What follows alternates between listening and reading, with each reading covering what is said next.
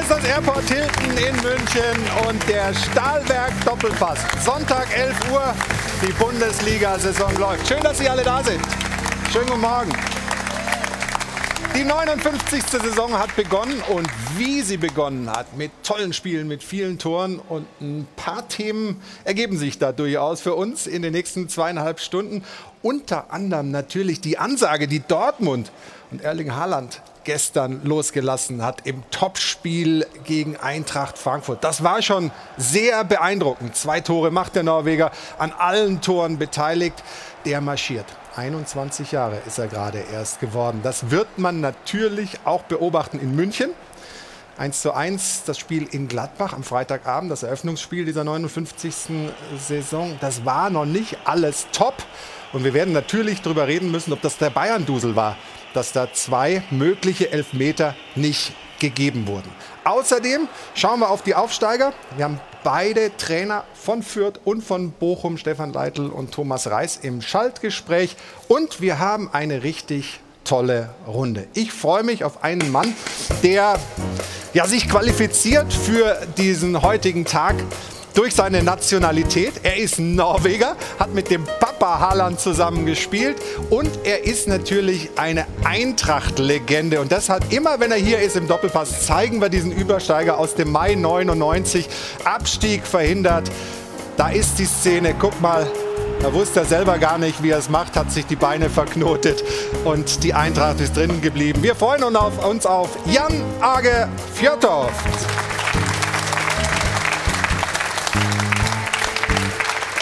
Obwohl er es mit Schalke 04 hält, sein Herz ist königsblau, freuen wir uns, dass er auch dieses Jahr weiter über die erste Bundesliga spricht. Hier ist Sport 1-Experte Alfred Draxler.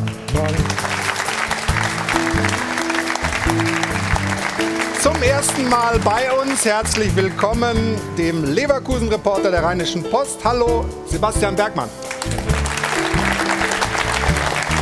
Und meinungsstark wie immer, da bin ich mir sehr sicher. Schönen guten Morgen, Stefan Effenberg. Guten Morgen, hallo. Aber damit sind wir noch nicht komplett. Bayer Leverkusen, unentschieden bei Union Berlin.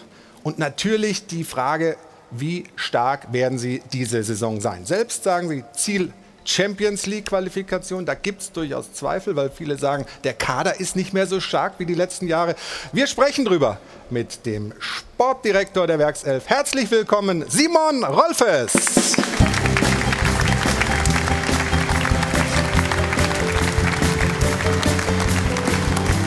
Hajo von Hadel und Bent spielt Rocking All Over the World von Status Quo.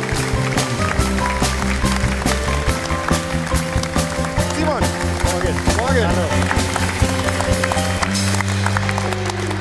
Schön, dass du den Weg von Berlin nach München ähm, gemacht hast für uns, für den Doppelpass. Lied erkannt? Gerade? Das Lied, nee, ich bin ähm, da aber auch nicht wirklich gut. Ja, weil das ist ja. Rocking All Over the World gewesen. Äh, ja. Das wird ja in der Bayer Arena gespielt, wenn Bayer Leverkusen Tore schießt. Deswegen haben wir es extra ausge ausgesucht. Eure Tormusik. Aber es gab noch kein Heimspiel in dieser Saison. So ist es. Aber es sollen ja hoffentlich viele Tore ähm, fallen. Wie fällt das Kurzfazit aus nach dem Spiel gestern? Tabellennachbar in der letzten Saison 1 zu 1 in Berlin? Gerechtes Ergebnis. Ähm, wir hatten nach unserem 1-1 hatten wir eine sehr, sehr gute Phase, wo wir im Prinzip das Spiel hätten für uns ein bisschen entscheiden müssen. Zweite Halbzeit war es dann wieder ein offeneres Spiel. So ist, glaube ich, am Ende war es ein gerechtes Unentschieden. Okay, wir sprechen gleich weiter, freue mich sehr drauf. Und jetzt freue ich mich auf meine Lieblingskollegin hier im Doppelpass, auf Jana Wosnitzer. Guten Morgen. Schönen guten Morgen.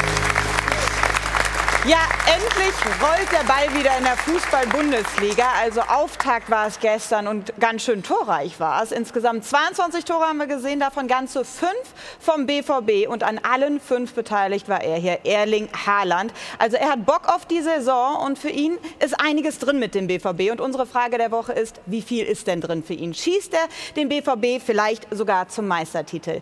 Ja, es ist der erste Spieltag und ein bisschen zu früh, um jetzt hier den Meisterschaftskampf auszurufen. Aber man kann ja mal an sich so an, an eine erste Prognose wagen. Deswegen stimmen Sie gerne ab unter sport1.de oder rufen Sie uns gerne an. Die Nummer ist wie immer die 01379 011 011.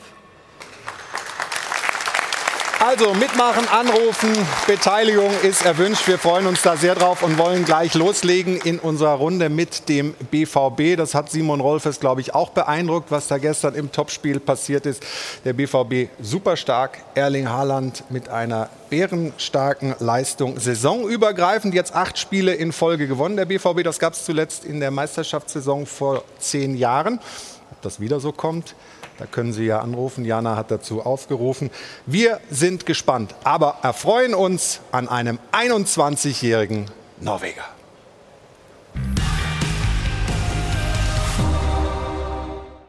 Wer ist Messi? Wir kennen Haaland. Der Norweger war schon letzte Saison eine Maschine. Aber jetzt tritt er mit einer fast beängstigenden Körperlichkeit auf wie ein Superheld.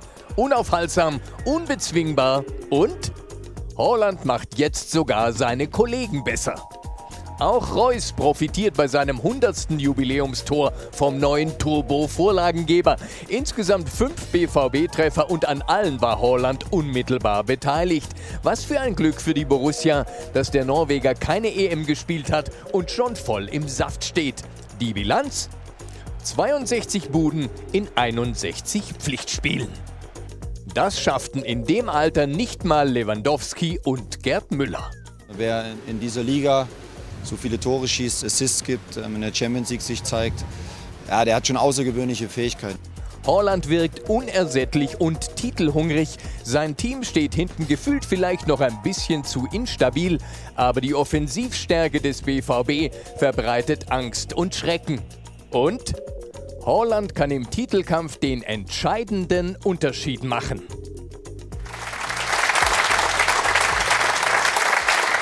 Ja, sprechen wir mal drüber. Stefan, ist das Dortmunds Titeltrumpf? Haaland, ich weiß, erster Spieltag, Jana hat das ja auch schon gesagt, aber wir haben es im Pokal gesehen, wir haben es jetzt wieder gesehen. Der Junge ist schon auf einer ordentlichen Frühform unterwegs. Also ich habe es ja letzte Woche schon gesagt, erst mal können wir alle froh sein, dass er noch in Deutschland Fußball spielt. Dass Dortmund es wirklich geschafft hat, ihn auch zu halten. Er ist natürlich ein Trumpf, ein Garant. Ähm, aber auch nicht zu vergessen Marco Reus. Ja, mhm. Beide haben die EM nicht gespielt. Reus hat freiwillig verzichtet. Das kommt Dortmund schon zugute. Und ich bin auch der Meinung, äh, dass sie sich im Tor verstärkt haben. Von daher sollte man auf jeden Fall Dortmund auf der Rechnung haben. Aber Holland ist natürlich eine Wucht im doppelten Sinne. Ne? Ja. Das muss man schon sagen. Also ich gucke Ihnen so gerne zu. Jan Nagel, du warst gestern im Stadion. Du hast das also mit den eigenen Augen unmittelbar gesehen. Das, was er macht, seine Aktionen sind ja super. Aber ich finde auch so dieses, ich weiß nicht, diese, diese, diese Energie, die der ausstrahlt, die, die reißt den Rest der Mannschaft mit. Äh, hast du das auch so empfunden? Erst muss ich sagen, dass Norwegen hat auch freiwillig verzichtet auf die Euros. Wir haben uns nicht qualifiziert. Aber nein, äh, ja, ihr seht ja, wie der Typ, der ist stark, der ist in Entwicklung, der ist 21 Jahre, der ist reif und jetzt hat er auch die Vorlagen. Und was, was gut mit den Vorlagen sind, das haben wir gestern gesehen. Die suchen ja immer den Goalgetter. Die wollen, die wollen, Sancho hat das früher gemacht, Reus, ja. Brandt, Hazard, Rainer, wie die alle heißen. Und ich finde, das, das ist ganz interessant, wenn man ihn als 21 Jahre eher gesehen. Ich habe auch gern Tore geschossen, aber er freut sich noch mehr, wenn andere ein Tor schießt. Und das, das ist auch eine Eigenschaft, die man mitnimmt in, zu seinem Spiel. Das ja. hat man gestern gesehen und seine Ausstrahlung ist ja natürlich sensationell. Die letzten zehn Minuten gestern, das ist nicht, dann war er völlig, der wollte drei Tore haben, der wollte vier Tore haben, der wollte das sechste Tor für, für Dortmund. Und ich glaube, das ist ansteckbar, wenn man sieht sein, sein Spiel. Und hier, wer agiert vor dem Verteidiger hier? Also das ist ein, von seinem Alter und der Reifheit, was er hat, ist, ist glaube ich, sensationell. Hier mit seinem rechten, schwächeren Fuß. Und ich glaube, das, ist, das Sensationelle ist, dass er noch in der Entwicklung. Und das, das finde ich äh, unglaublich. Simon, als Ex-Fußballer, der ist Jahrgang 2000, der Kerl. Äh, das ist schon selten, dass jemand so früh so weit ist. Ja, da gibt es ja auch keine Schwankung. Ich meine, das war jetzt, äh, glaube ich, das 62. Tor im 61. Pflichtspiel. Also das ist ja schon phänomenal. Gibt wenige, die so früh so gut sind, oder würdest du mir da widersprechen? Ja, es gibt grundsätzlich schon mehr Spieler, die früher gut sind, aber er ist ja nicht nur gut, er ist einfach ein absoluter Ausnahmespieler. Ähm, und die Energie, was, was du auch gerade sagtest, die er immer wieder mit reinbringt. Ich habe ja gestern das Spiel nicht sehen können, weil ich im Flieger war, aber ja. die Highlights du hast ja als Mitspieler gar keine Chance, äh, wenn er losmarschiert, nicht auch Volldampf zu geben und, und mitzuziehen. Und ich glaube, das ist schon außergewöhnlich, diese Präsenz, die er hat. Und deswegen wird er natürlich eine, eine Wahnsinnskarriere machen. Schön, dass wir so jemanden noch haben in der Bundesliga, Alfred. Ne? Ja, also äh, das noch ist natürlich etwas, was mich ein bisschen stört, ist, dass wir uns nicht nur an ihm erfreuen, sondern dass im zweiten Satz immer schon gleich immer das Aber kommt. Im nächsten Jahr wird ja, aber jeder weiß, er hat, die, er hat, diese Klausel. Ne? Klar, er hat sie. Wir werden auch gleich drüber sprechen müssen. Ja. Aber äh, diese Klausel, ich bin ja eh äh, kein Freund dieser Klausel. Wir reden gleich wieder, ja. wie lange er noch bleiben wird, anstatt sich jetzt mal hier zu erfreuen. Es hat in der Tat noch nie ein Spieler mit einer solchen Wucht die Bundesliga erobert wie Holland. Er hat gestern eine Spitzengeschwindigkeit von 35,9 km/h gehabt, war, war damit der beste, äh, der schnellste Spieler des gesamten Spieltags. Das kann er ja nicht nur auf paar Metern, das zieht er, wenn er will, über den ganzen Platz. Das heißt, er ist weiter dabei, sich zu entwickeln. Er trifft plötzlich mit rechts. Ähm, wenn also die Entwicklung so weitergeht, haben wir hier einen absoluten Weltklasse-Stürmer, in ein, zwei Jahren, wenn das jetzt nicht schon ist. Und äh, ich glaube, dass die Bundesliga, du hast mich gefragt, heilfroh sein kann, einen solchen Spielern zu haben. Die Attraktivität der ganzen Liga steigert sich dadurch ins und, Unendliche. Und ich will auch sagen, das, das, sieht man ja jetzt auf dem Platz, aber das ist eine Junge, der immer hart arbeitet. Ja. 24 Stunden pro Tag versucht es sich zu verbessern. Und ja, vielleicht geht der nächste Sommer. Das kann sein, so ist unser Geschäft. Aber die Team Haaland, ich sage Team Haaland, die haben. Wer gehört dazu? Ja, sein Vater, der, der wichtigste Ratgeber. Dann hat der Raiola auf dem äh, Agent mhm. äh, Department so. Aber die haben immer die richtigen Vereine gesucht. Der war Brüne war sein kleiner Verein, wo er ist aufgewachsen, dann zum besten Verein von Talentausbildung äh, in Norwegen, das war Molde mit Ole Gunnar Solskjaer. Dann ein super Angebot von Juventus und viele andere Vereine. Nein, Salzburg, Salzburg war richtig ja. für ihn. Da war Marco Rose da, sein jetziger Trainer. Das hat er sich entwickelt. Und stellt euch vor, Premier League wollte ihn so gern haben nach dieser Abenteuer in Champions League mit Salzburg. Der, der Ole Gunnar Solskjaer, sein ehemaliger Trainer mit Private Jet nach Salzburg, wollte ihn überreden. Aber nein, er denkt, nein, ich will nach Dortmund, weil die haben die Erfahrung, Spieler von good to great zu machen. Das ist ein Spieler, der schickt Nachrichten um halb drei, dann fragt er, du, äh, ich habe einen Ball verschossen, ich habe eine Chance verschossen. Was glaubst du, bin ich zu weit nach links? An wen oder weiter? Die? Ja, zu mir oder sicher also auch zum anderen. Also weil, weil der, der will von dir lernen. Ja, ja der, ich glaube, der wird von viel lernen. Aber ich glaube, auf nein, alle Ebenen, ja, alle, nein, aber wirklich, aber auf alle Ebenen will er sich verbessern. Und ich glaube, wenn man sieht, wenn er geht vom Platz weg und er ist ein bisschen so, das ist auch, der ist 21 Jahre alt ein, ein, Spieler, der wird sich immer verbessern. Der ist ein Vorbild für alle Jugend, mhm. die will sich verbessern. Guck seinen Körper an jetzt. Ich glaube, der hat acht Kilo zugenommen, seitdem er in, in Dortmund war. Nur von Muskeln hier. Und, ja, ja, Aber die Frage ist ja um halb drei. Ja, also ich trinke viel Red Bull und ich bin lange äh, wach. Okay. Aber, aber, wieso du, ist du er weißt, noch wach um halb drei? also, aber Stefan, du weißt, nach dem Spiel ist es ja schwierig zu schlafen. Aber ich glaube, das, das zeigt nur diese diese Iger äh, besser zu werden, überall. Und das sieht man ja auch bei ihm jetzt, jetzt dass er Vorlagenkönig ist. Das hätte man auch nicht gewusst in den vor zwei Jahren. Und man muss ja auch sagen, er hat das perfekte Umfeld in Dortmund. Er bekommt das hundertprozentige Vertrauen. Und lass mal die Fans wiederkommen, die ihn eh feiern. Dann wird es, glaube ich, auch nicht einfach zu sagen, im nächsten Jahr bin ich weg. Sebastian, äh, ist Dortmund dieses Jahr so weit, den Bayern bis auf die Zielgerade schwer zu machen? Ich glaube, sie sind auf jeden Fall weiter als im letzten Jahr noch. Im letzten Jahr ähm, ja, haben sie ja so ein bisschen die Anfangsphase dann ähm, ein bisschen zu viele Punkte liegen gelassen und dann am Ende ähm, wirklich ernsthaft dran zu kommen. Aber ich denke, dass sie in diesem Jahr stärker sind als letztes Jahr. Die Bayern, auch wenn wir gleich noch drüber sprechen, wir sind vielleicht ein Ticken schwächer, müssen sich auch erstmal finden mit dem neuen Trainer. Aber solange man einen Spieler wie Erling Haaland hat in seinen Reihen hat, denke ich, da kann man auf jeden Fall, muss man den Anspruch haben, auch wirklich bis zum Schluss ganz vorne mitzuspielen. Sollen wir mal die Tore uns ein bisschen anschauen, weil das ja hoch, hochinteressant ist. Äh, gerade das 1 zu 0. Du hast vorhin Stefan ja Reus auch angesprochen, der jetzt super abschließt. Aber was Haaland halt macht mit seiner Dynamik ist schon beeindruckend. Ja, also, und er hat die Übersicht. Ähm, hätte auch normalerweise ein Stürmer vielleicht sogar alleine schießen können, ja, aber er hat da, nimmt er den Kopf noch hoch, sieht den besser postierten Marco Reus.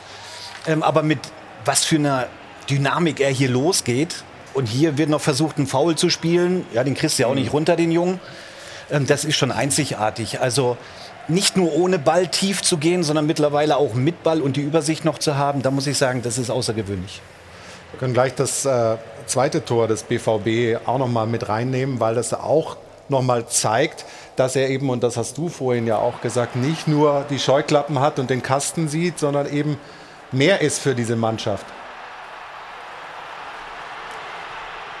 Ja, der Ball geht zum Hazard jetzt. Hazard ist ja auch einer, der, der Tore schenkt für Stürmer. Ich, erstes Spiel gegen Augsburg, ich weiß nicht, ihr könnt euch erinnern, da hat er drei Tore, da ist er eingewechselt geworden und Hazard ganz allein auf den Torwart hat den Ball gegeben und ich finde das so cool, dass ein Goalgetter dann zurückgibt zu der Mannschaft und, und ähm, ja, weiter in Entwicklung der Junge.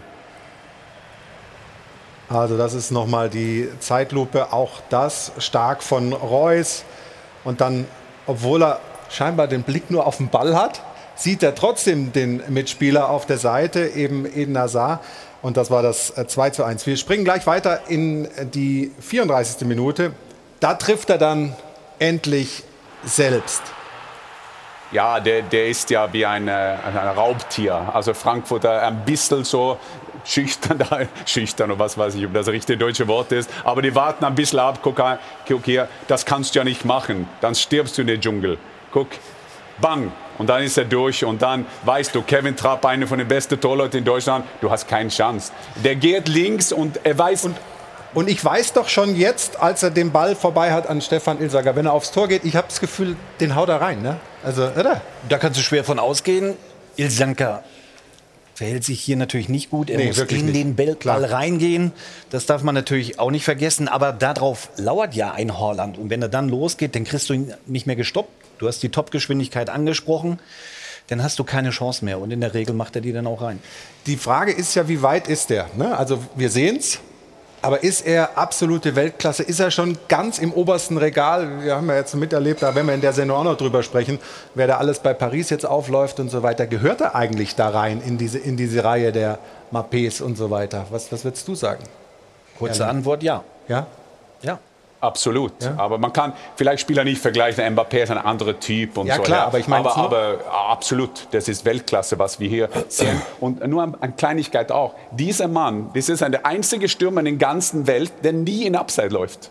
Sein Timing auf seine Läufe, und gestern war ein Zentimeter, ich weiß. Aber ja. trotzdem, wie er sich Räume schafft, ohne in Upside zu gehen, ist sensationell. Das ist wirklich sensationell. Wir sehen es ja auch bei den, bei den Toren. Simon, äh, weil er wirklich an der Abseitslinie sozusagen irgendwie so spekuliert, dass er, dass er eben immer diesen Zentimeter dann vor seinem Gegenspieler ist.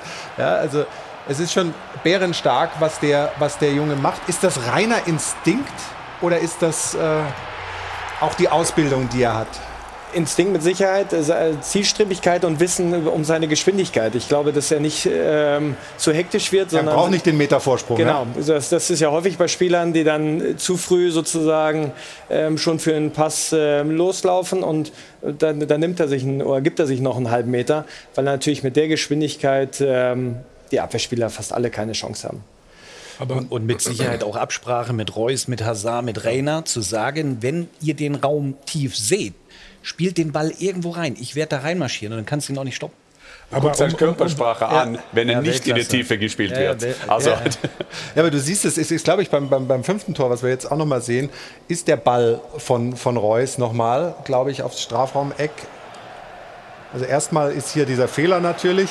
Aber der, dann spielt er einfach vor, weil er weiß, der kriegt den. Ne? Also das, äh ja, aber es ist ein kleines Detail hier, wenn, wenn wir dann vielleicht noch einmal sehen. Er macht einen kleinen Schritt zurück. Das war der Zentimeter, das war in den Kellern von Köln. Wobei er war nicht sicher, ne? Also er hat Nein, ich war, ich war ganz überzeugt, dass er war abseits. Guck der, den kleinen A hier an, das hat ihn gerettet. Ja. Und dann kann man sagen, das ist zufällig. Aber wenn du das zwei Jahre jetzt in Deutschland gemacht hast, das kann es kein Zufall sein. Und jetzt kommt das alles Entscheidende. Er geht ja nach außen, kreuzt aber jetzt nach innen. Mhm. Also er weiß, bleibe ich außen, wird schwierig, weil Winkel schlecht. Ja. Also gehe ich nach innen, ich kreuze und die Gefahr dann faul, Elfmeter, wie auch immer, ist ja dann auch noch gegeben. Aber er setzt sich dann auch mit seinem Körper durch. Also unfassbare Robustheit. Eigentlich ungewöhnlich für einen Linksfuß, dass der dann noch mal kreuzt, weil er kann ja mit seinem linken Fuß auch von da draußen abschließen. Aber er, er ja, aber von so einem Spieler erwartest du das? Ja, ja, klar. Ja, also ja. Nein, das ist das. Das ist, schon, das ist schon richtig stark. Die Familie war gestern da, glaube ich, seine Schwester. Familie, ja, Mal? seine zwei Kleinste, die waren zum ersten Mal im Stadion. Er hat immer gedeutet, wer nach dem Tor. Also das war sehr süß und die haben, hat ihm fünf Tore gegeben. Das ist ja nicht schlecht. Wie wird er eigentlich in Norwegen gesehen? Also ich finde das äh, faszinierend hier, also wenn du siehst nach dem Spiel nochmal sozusagen eine Ehrenrunde fast alleine. Ja? Und äh, seine bunten Outfits, die haben wir auch nochmal wunderschön hier aus dem Urlaub. Ja? Jeden Tag irgendwas anderes und so. Privatjet und so weiter. Könnte man ja jetzt sagen, der Junge, der muss doch auf dem Boden bleiben und so weiter. Ähm, wie ist das in Norwegen? Ist das ein absoluter Volksheld oder habt ihr nur 400 Meter Hürdenläufer oder sowas, die jetzt gerade im, im Zentrum Die Athleten. stehen? Erstens, äh, wir haben in Norwegen verschiedene Fashion-Geschmack. Äh, Das sehe ich ja äh, hier. Aber der, der ist bodenständig und lass ihn. Er ist 21. ich lass ihn auch. Ich Nein, will's nein, nein, nein, ich sage generell, man, man soll ihn lassen. Wenn du, wenn du so viele Tore machst, dann darfst du dann und wann ein paar coole Anzüge. Unser Teamchef Solbakken hat gesagt, hoffentlich kommst du mit diesem Anzug nicht zur Nationalmannschaft. Bin ich mit, mit ihm einverstanden. Aber er ist ein sehr bodenständiger Mensch. Und wir in Norwegen, 5 Millionen Einwohner, wie du sagst, ein Vi- Carsten Warholm oder Jakob Ingebrigtsen. Wir haben jetzt Tennisspieler und Golfspieler. Für uns ist Sport sehr, sehr wichtig. Und natürlich Erling Holland, wir sind sehr, sehr stolz darauf, dass er uns vertritt in großen Fußballnation Deutschland. So, so einfach ist es. Also man hat nicht den Eindruck, dass er irgendwie, sagen wir mal, dass, er, dass der Kopf irgendwie so ein bisschen das Problem werden könnte bei ihm, ne? Nein, weil er, weil er natürlich eine sehr große Präsenz hat und auch, zum Beispiel, wir haben jetzt das erste Saisonspiel, klar, er hatte kein Turnier, äh, konnte sich ein bisschen besser vorbereiten, aber ist, ist ja in Topform und das heißt, dass er professionell arbeitet und ähm, das, was du ja auch berichtest von seinem Charakter, das, das sieht man ja auch auf dem Platz oder nimmt man so auf dem Platz auch wahr. Von daher, deswegen bin ich überzeugt davon, dass er ähm, ja, eine ganz, ganz große Karriere macht und er steht ja erst am Anfang. Sorry, ich will Ja, nur bitte, sagen, bitte. nein, der, der, Papa, der Papa gehört ja auch hier dazu. Der Papa hat, äh, Alf Inge Holland hat gespielt beim Nottingham Forest, bei Leeds United, Manchester City. Habt ihr nicht zusammengespielt? auch? Ja, in der Nationalmannschaft haben wir Ah, nur in der zusammen gespielt. Aber äh, das gehört dazu. Nicht immer funktioniert der Papa als Ratgeber, aber hier funktioniert das 100 Prozent. Der, der Alfie äh, ist ein sehr bodenständiger, der kann Ihnen sagen A oder B äh, oder C und der sagt, Private Jet ist okay dann und wann, aber da muss man auch Tore schießen. Und ich glaube, da, da haben die sich wirklich gut äh, zusammengesetzt, ein Team um ihn. Alfred, du machst lang genug Journalismus, um zu wissen, das könnte auch ein bisschen früh sein, dass wir den BVB jetzt hochjubeln. Ähm, hast du da Sorge, dass das sozusagen, dass man jetzt alles zu rosig sieht um Rose und seine Mannschaft und um Haaland? Also du hast vorhin das Richtige äh, gesagt. Äh, es war eine klare Ansage gestern. Und äh, was die Dortmunder gestern vor allen Dingen in Bayern gezeigt haben, war ja, wir wollen und wir werden da sein. Darauf haben wir ja lange gewartet. Wir hatten ja jahrelang das Spiel Witzel zu Weigel, Weigel zu Witzel und unter Favre war das halt eben keine dynamische, dynamische Angriff auf den Titel. Das gestern sah danach aus. Und äh, ich glaube auch, dass die Dortmunder in der Tat weiter oben mitspielen werden und vielleicht sogar die Bayern packen können. Also äh, für die Spannung wäre es ja gut. Bei Holland muss man natürlich eins ein bisschen äh, Wasser in den Wein. Er ist 21. Ja. Da können Schwankungen natürlich noch kommen, auch wenn es jetzt nicht danach aussieht. Und ob er jetzt wirklich schon in die Kategorie Mbappé passt, dazu braucht er natürlich auch noch internationale Erfolge, um sich da irgendwann ein Urteil erlauben zu können. Aber Topscorer in Champions League, ich sage das nur. Ja, ja, ich weiß. Und von Norwegen ist es schwierig, Weltmeister zu werden. Nein, aber du, du weißt, was ich meine. Ja, ich ne? weiß, ja, die, großen, die großen Spiele gegen City oder gegen Manchester United. Ah, genau. Ja. Sebastian, was, was machen die Fans? Ähm, was spielt das für eine Rolle beim BVB? Ich hatte gestern das Gefühl, dass da schon, obwohl das Stadion nicht voll war, ja, dass da doch eine Menge Energie wieder kommt äh, Richtung Mannschaft. Es ist, es ist ja von Verein zu Verein ein bisschen unterschiedlich und ähm, ich würde jetzt Dortmund äh, zu der Kategorie äh, Club zählen, die halt besonder, in besonderem Maße von der Rückkehr der Fans auch profitieren halt. Gelbe Gewand, ich und Jan Agel was da, ähm, es macht schon was aus, das macht was auch, auch was mit den Spielern und ich glaube, einige Spieler, die vielleicht die vollen Stadien, die Zuschauer ähm, jedes Wochenende ein bisschen so irgendwann für selbstverständlich genommen haben, die haben jetzt auch gemerkt, wir brauchen die. Wir brauchen die. Wir können manche Partien vielleicht gar nicht äh, so angehen, wie wir es wollen, wenn die Zuschauer nicht dabei sind. Und ich denke, ähm, da ist es besonders wichtig. dass sie zurück sind. Wir werden da gleich drüber weitersprechen. Uns interessiert natürlich, was ist überhaupt mit der Auslastung der Stadien? Gibt es da vielleicht auch äh, Möglichkeiten, dass das noch mehr wird? Was ist mit 3G oder 2G? Und vieles mehr. Natürlich wollen wir wissen, was ist mit Haaland? Bleibt er in der Bundesliga oder kauft irgendein Scheich den weg? Themen über Themen, alles nach einer kurzen Pause. Hier bei uns im Stahlwerk, Doppelpass und Leverkusen. Simon, komm da noch dran, keine Sorge.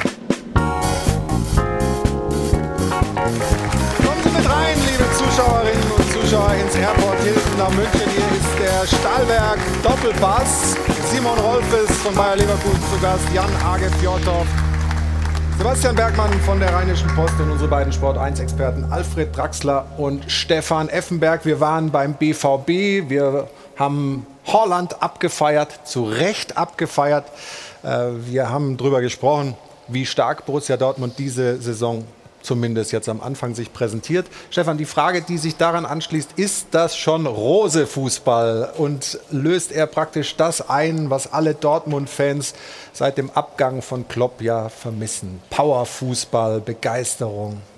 Es ist auf jeden Fall seine Handschrift, seine Spielphilosophie auch. Ähm, und er hat das mit Material jetzt auch in Dortmund, in der Offensive. Aber mhm. ich sage trotzdem, dass du die Meisterschaft nur gewinnst, wenn du auch hinten sehr gut aufgestellt bist. Vorne, die gewinnen Spiele. Die mhm. Defense gewinnt in der Regel die Meisterschaft. Oh, oh, oh, oh, Stefan. Aber ich weiß gar nicht, ob drei Euro da rein.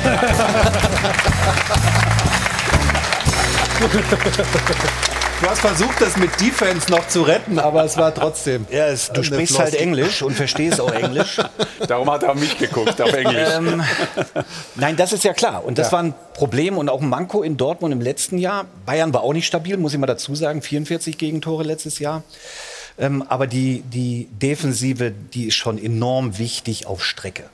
Das ist Fakt. Aber da kommt ein Hummels irgendwann wieder zurück, ein Guerrero wird irgendwann wieder spielen. Also Sie haben da genug, Alfred? Fragezeichen hinten? Ja, äh, aber wenn ich sehe, dass Witzel gestern in der Innenverteidigung gespielt hat, das war jetzt gestern, hat das keine Rolle gespielt. Aber wenn Sie äh, Dortmund damit in München spielen, dann äh, habe ich da auch ein Problem. Also ich denke, dass Sie hinten schon, was Stefan sagt, äh, zumindest nicht so stabil sind, dass man sie klar zum Meisterschaftskandidaten machen kann. Richtig vorne ist es exzellent, hinten müsste sich Marco Rose noch etwas einfallen lassen. Wird er sicherlich auch dran arbeiten mit seiner Truppe, ist ja gar keine Frage. Ja, wir wollen Jana noch mal ins Spiel bringen und zwar mit der Frage, nee, nicht mit der Frage der Woche, sondern mit der Szene der Woche. Ist das richtig, Jana? Die Szene der Woche wird Ihnen präsentiert von LEDVANCE. Smartes Licht für zu Hause. Völlig richtig, Flo. Und nicht nur bei uns sind die Fans zurück. Ich habe mich mal neben einen Dortmunder Fan platziert und das nicht ohne Grund, denn unsere Szene der Woche kommt vom Spiel der Dortmunder gegen Frankfurt. Denn auch in den Stadien sind die Fans zurück. Und das ist der Fußball, den wir alle so vermisst haben, den wir alle so lieben. Und bei diesen Bildern fragt man sich mehr, wer freut sich hier mehr über die Fanrückkehr? Die Spieler oder die Fans? Insgesamt über 100.000 Fans waren also an diesem Wochenende zurück in den Stadien, davon die meisten bei den Dortmundern, nämlich mit 25.000. Und ich habe mal einen Fakt zum BVB rausgesucht. Und zwar haben sie ohne Zuschauer sieben von 19 ihrer Heimspiele verloren. Mit waren es nur fünf von 84 seit Sommer 2015. Das ist schon ein deutlicher Unterschied und da stellt sich dann auch die Frage, wie wichtig ist dieser Faktor Fans für den BVB noch im Saisonverlauf? Die Szene der Woche wurde Ihnen präsentiert von LEDVANCE. Smartes Licht für zu Hause. Ja, das hat uns natürlich alle begeistert, dass die Fans wieder da waren. Und ich habe jetzt die Spiele vom Fernseher erlebt. Da war es schon ganz anders, ja, ganz anders, obwohl die Geisterspiele qualitativ auch gut waren, muss man sagen, also besser als viele befürchtet haben. Wie war es denn im Stadion? Wie ist das, dass wieder Fans da sind? Ja, wunderbar, wunderbar. Also gestern waren, auch wenn es nur 10.000 waren, aber trotzdem, man hat das Gefühl, das ist eine Stimmung. Ist ja auch verteilt in, im ganzen Stadion. Das, das, hat sich schon ein bisschen geändert, finde ich. Sonst war es äh, so, dass ja, es gab eine Kurve, auch gestern war das ganze Stadion macht Stimmung. Und das macht ja was mit den, macht mit den Spielern. Also nicht mhm. nur von uns, die, die draußen sind, aber auch den Spielern merkt man das an. Natürlich, das viel mehr Emotionen oder der, der letzte Biss. Auch für die Angreifer natürlich ein Tor zu schießen, sich feiern zu lassen. Ähm, also das war gestern wunderbar, auch wenn die Spiele gut waren, wenn die ganzen Geisterspiele von der Qualität her, aber dieses, dieses Gefühl, diese Emotionen im Stadion, ähm, da hat man wieder Gänsehaut. Das war ja fast so gestern beim äh, Signal Iduna Park. Das war ja fast, dass die 25, die da waren, die haben ein bisschen extra Gas gegeben, weil das, die sollten noch mehr extra Stimmungen. Und das kommt vor, so auch für, für Gladbach gegen, gegen Bayern. Aber ich glaube, dass, dass so wie für, für Dortmund ist es ein Vorteil. Ich sehe das auch in England mit Liverpool. Die kommen zurück. Der, das ist nicht nur der zwölfte Mann, das ist vielleicht der dreizehnte Mann, der zurückkommt. Und das ist ja auch einfacher, muss man ja auch sagen, ein bisschen ein paar Entscheidungen für sich zu bekommen. Das ist ja einfacher vor, vor der Yellow Wall, äh, also der gelbe Wand, ein, ein Elfmeter zu kriegen, wenn da 30.000 stehen oder keiner steht. Das muss man ja auch ehrlich sagen. Ne? Jetzt ist die Frage natürlich, momentan ist die Regelung so, 50 Prozent maximale Auslastung bei 25.000 ist gedeckelt. Gibt es Gespräche, gibt es Szenarien, dass wir da sukzessive weiter nach oben kommen, weil natürlich so toll das war mit den 25.000 und so viel Stimmung, die gemacht haben, wenn da 80.000 sind, ist nochmal anders. Und das muss ja das Ziel wieder sein. Simon, wie ist da momentan der Stand der Dinge? Ihr seid ja als Vereine dauernd im Austausch mit der Liga, aber auch mit ja. den Gesundheitsämtern, mit den Landesregierungen. Ja, natürlich, vor allem auch mit der also DFL ist ja ein ganz, ganz wichtiger ähm, Partner von uns, oder Ansprechpartner. Und natürlich ist das Ziel für den, für den Fußball, dass wir es auch wieder unter den gegebenen Maßnahmen, unter der gegebenen Sicherheit, dass wir die Stadien natürlich so, so voll wie äh, möglich ähm, äh, bekommen. Jetzt glaube ich, dass ein, ein, guter erster Schritt ist, aber natürlich wollen wir, wollen wir auch zeigen mit den Konzepten, mit der, mit der Art, wie wir, welche Zuschauer wir äh, dann am Ende auch zulassen, ähm, dass es funktioniert und auch sicher ist und, und auch mehr geht.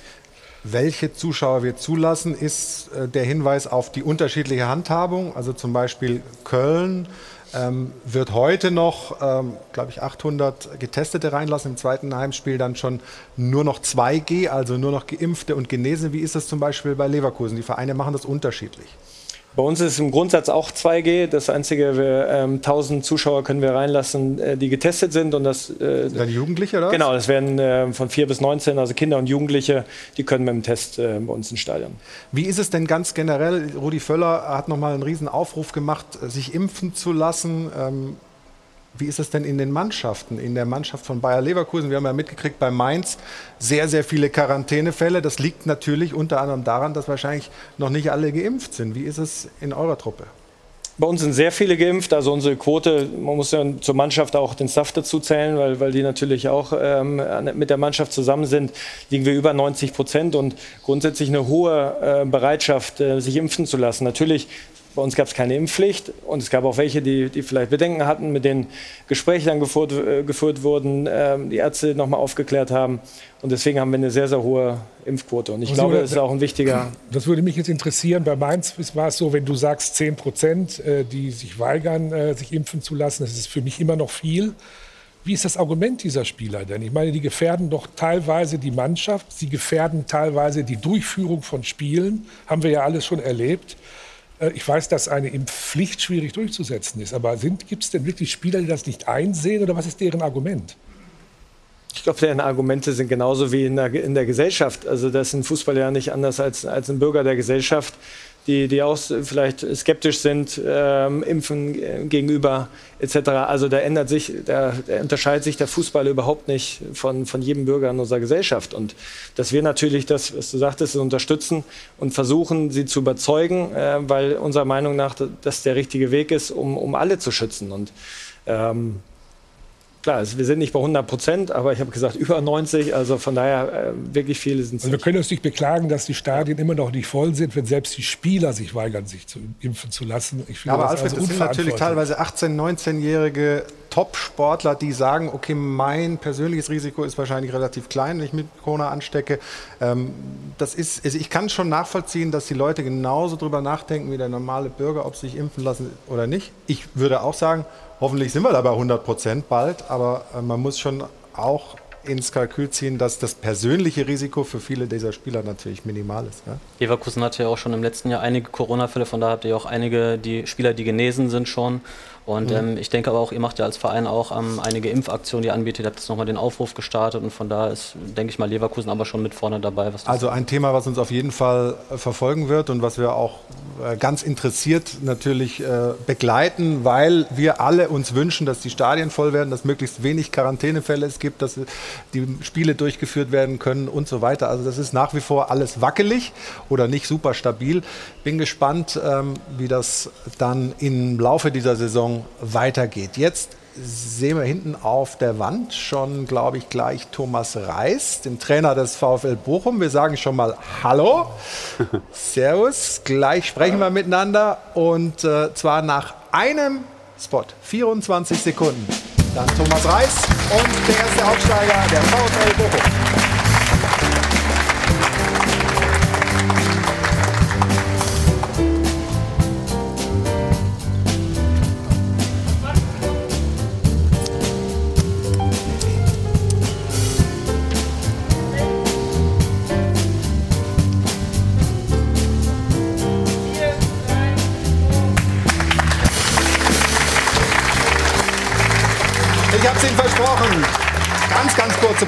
War das. Wir sind wieder hier beim Stahlwerk Doppelpass aus dem Airport Hilton und wir sind äh, sehr froh, dass wir mit Thomas Reis verbunden sind vom VfL Bochum.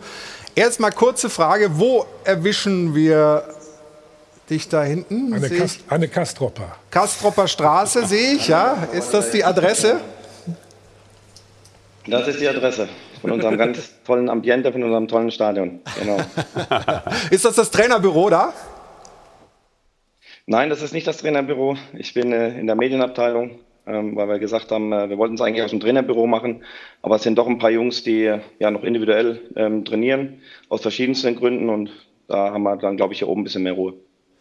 Ja, also vielen Dank äh, für die Zeit, die du dir da nimmst. Nach dem gestrigen Auftakt gleich bei einem Champions League-Teilnehmer und dann fing das auch noch so vermaledeit an in der vierten Minute, elf Meter gegen sich und ein Spieler gleich raus nach dem Handspiel. Hier ist die Szene. Robert Tesche, erst war es gar nicht zu sehen, aber dann hat es der Videoschiedsrichter aufgeklärt. Das ist natürlich ein Start in die Bundesliga-Saison, oder? Ja, man stellt sich natürlich einen schöneren Start vor, aber es ist, wie es ist. Das war ja von Anfang an, ähm, hat, haben wir ein bisschen gebraucht, ähm, um, um überhaupt so ein bisschen anzukommen. Da hat der Gegner das ähm, sehr, sehr gut gemacht, hat uns von Anfang an unter Druck gesetzt. Und leider war dann dieses Handspiel äh, die Folge der ersten paar Minuten. Aber danach ähm, ja, war das trotz allem wie so ein Wachrüttler. Und die Mannschaft hat ähm, alles versucht, hat immer daran geglaubt, weil der Gegner uns auch in gewissen Phasen ja noch im Spiel gelassen hat. Sie hatten natürlich mehr Torchancen. Und es war mir dann wichtig, dass die Mannschaft dann nie aufgegeben hat und wie gesagt immer daran geglaubt hat, dass auch da noch was möglich ist. Und ein Riese im Kasten, jetzt nicht körperlich, aber was so seine Fähigkeiten angeht. Äh, der Manuel Riemann nicht nur den Elver gehalten, das ist ja sowieso eine Spezialität von ihm. Ich habe mal nachgeschaut, auch in der zweiten Liga 16 Elver schon gehalten. Gestern dann das Ding ähm, geklärt gegen Wout Wichhorst, können wir auch noch mal schauen. Aber der hat auch generell eine sehr, sehr starke Leistung gezeigt. Würden Sie mir da recht geben? Ja, auf jeden Fall. Und das waren ja gerade die Phasen, wo ich ähm, versucht habe äh, zu beschreiben, dass wir natürlich der Gegner ähm, sehr, sehr viele Torchancen hatte. Ähm, war dem geschuldet, dass sie natürlich eine individuelle que Qualität haben, äh, die schon äh, sehr, sehr gut ist. Wir haben es äh, trotzdem versucht, gut zu verteidigen, hatten einen Torwart, der ähm, sehr gut aufgelegt war und hat uns dann in den Phasen noch im Spiel gehalten, sodass ich, ja, dass der Glaube immer noch da war, da trotzdem einen Punkt mitnehmen zu können. Nach elf Jahren wieder oben in der Bundesliga. Alfred, du bist ein Kind des Ruhrgebiets. Du weißt um die Rolle des VfL Bochum. Normalerweise im Schatten des BVB, im Schatten von Schalke 04. Sind sie jetzt die Nummer zwei oder bleibt es für dich sowieso?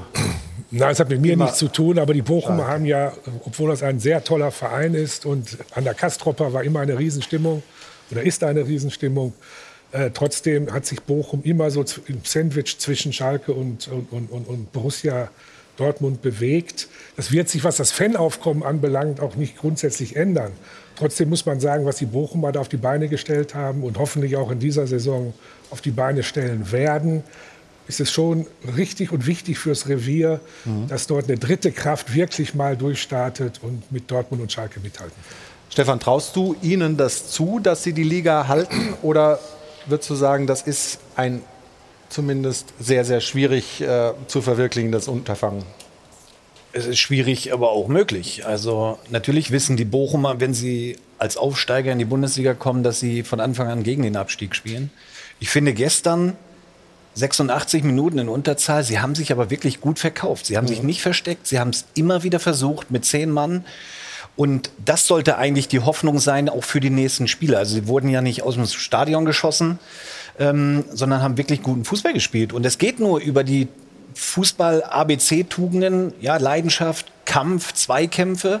Aber das weiß der Thomas ganz genau. Und wenn er das äh, immer wieder vermittelt, dann ist es auf jeden Fall möglich.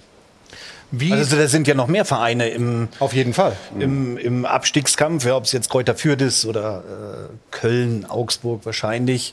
Ja, da haben wir noch einige und ja. Wie, wie geht ihr in so eine Saison beim VfL Bochum? Wie ist die Kommunikation mit der Mannschaft über die Saisonziele? Wie wollt ihr auftreten in der Bundesliga? Ja, zum einen ist es ja immer so, dass man äh, trotz allem ähm, ein bisschen, bisschen seine Spielweise der Liga angleichen muss. Wir haben im letzten Jahr sehr hohes Pressing gespielt, weil wir gesagt haben, okay, das, das passt zur Mannschaft, das passt zur Liga. Ähm, jetzt ist es so, dass wenn du hohes Pressing spielst, wir haben es ja auch jetzt in anderen Spielen schon gesehen, äh, dass dann äh, die Gegner schon in der Lage sind, dich dann auseinanderzunehmen. Und wenn die Räume einfach zu groß sind, wird es natürlich sehr, sehr schwer zu verteidigen. Trotzdem habe ich gesagt, wir brauchen uns nicht kleiner machen, wie wir sind. Wir haben es geschafft, mit, mit harter Arbeit, mit, einer, ja, mit einem Plan in die erste Liga vorzustoßen. Es wird natürlich sehr, sehr schwer.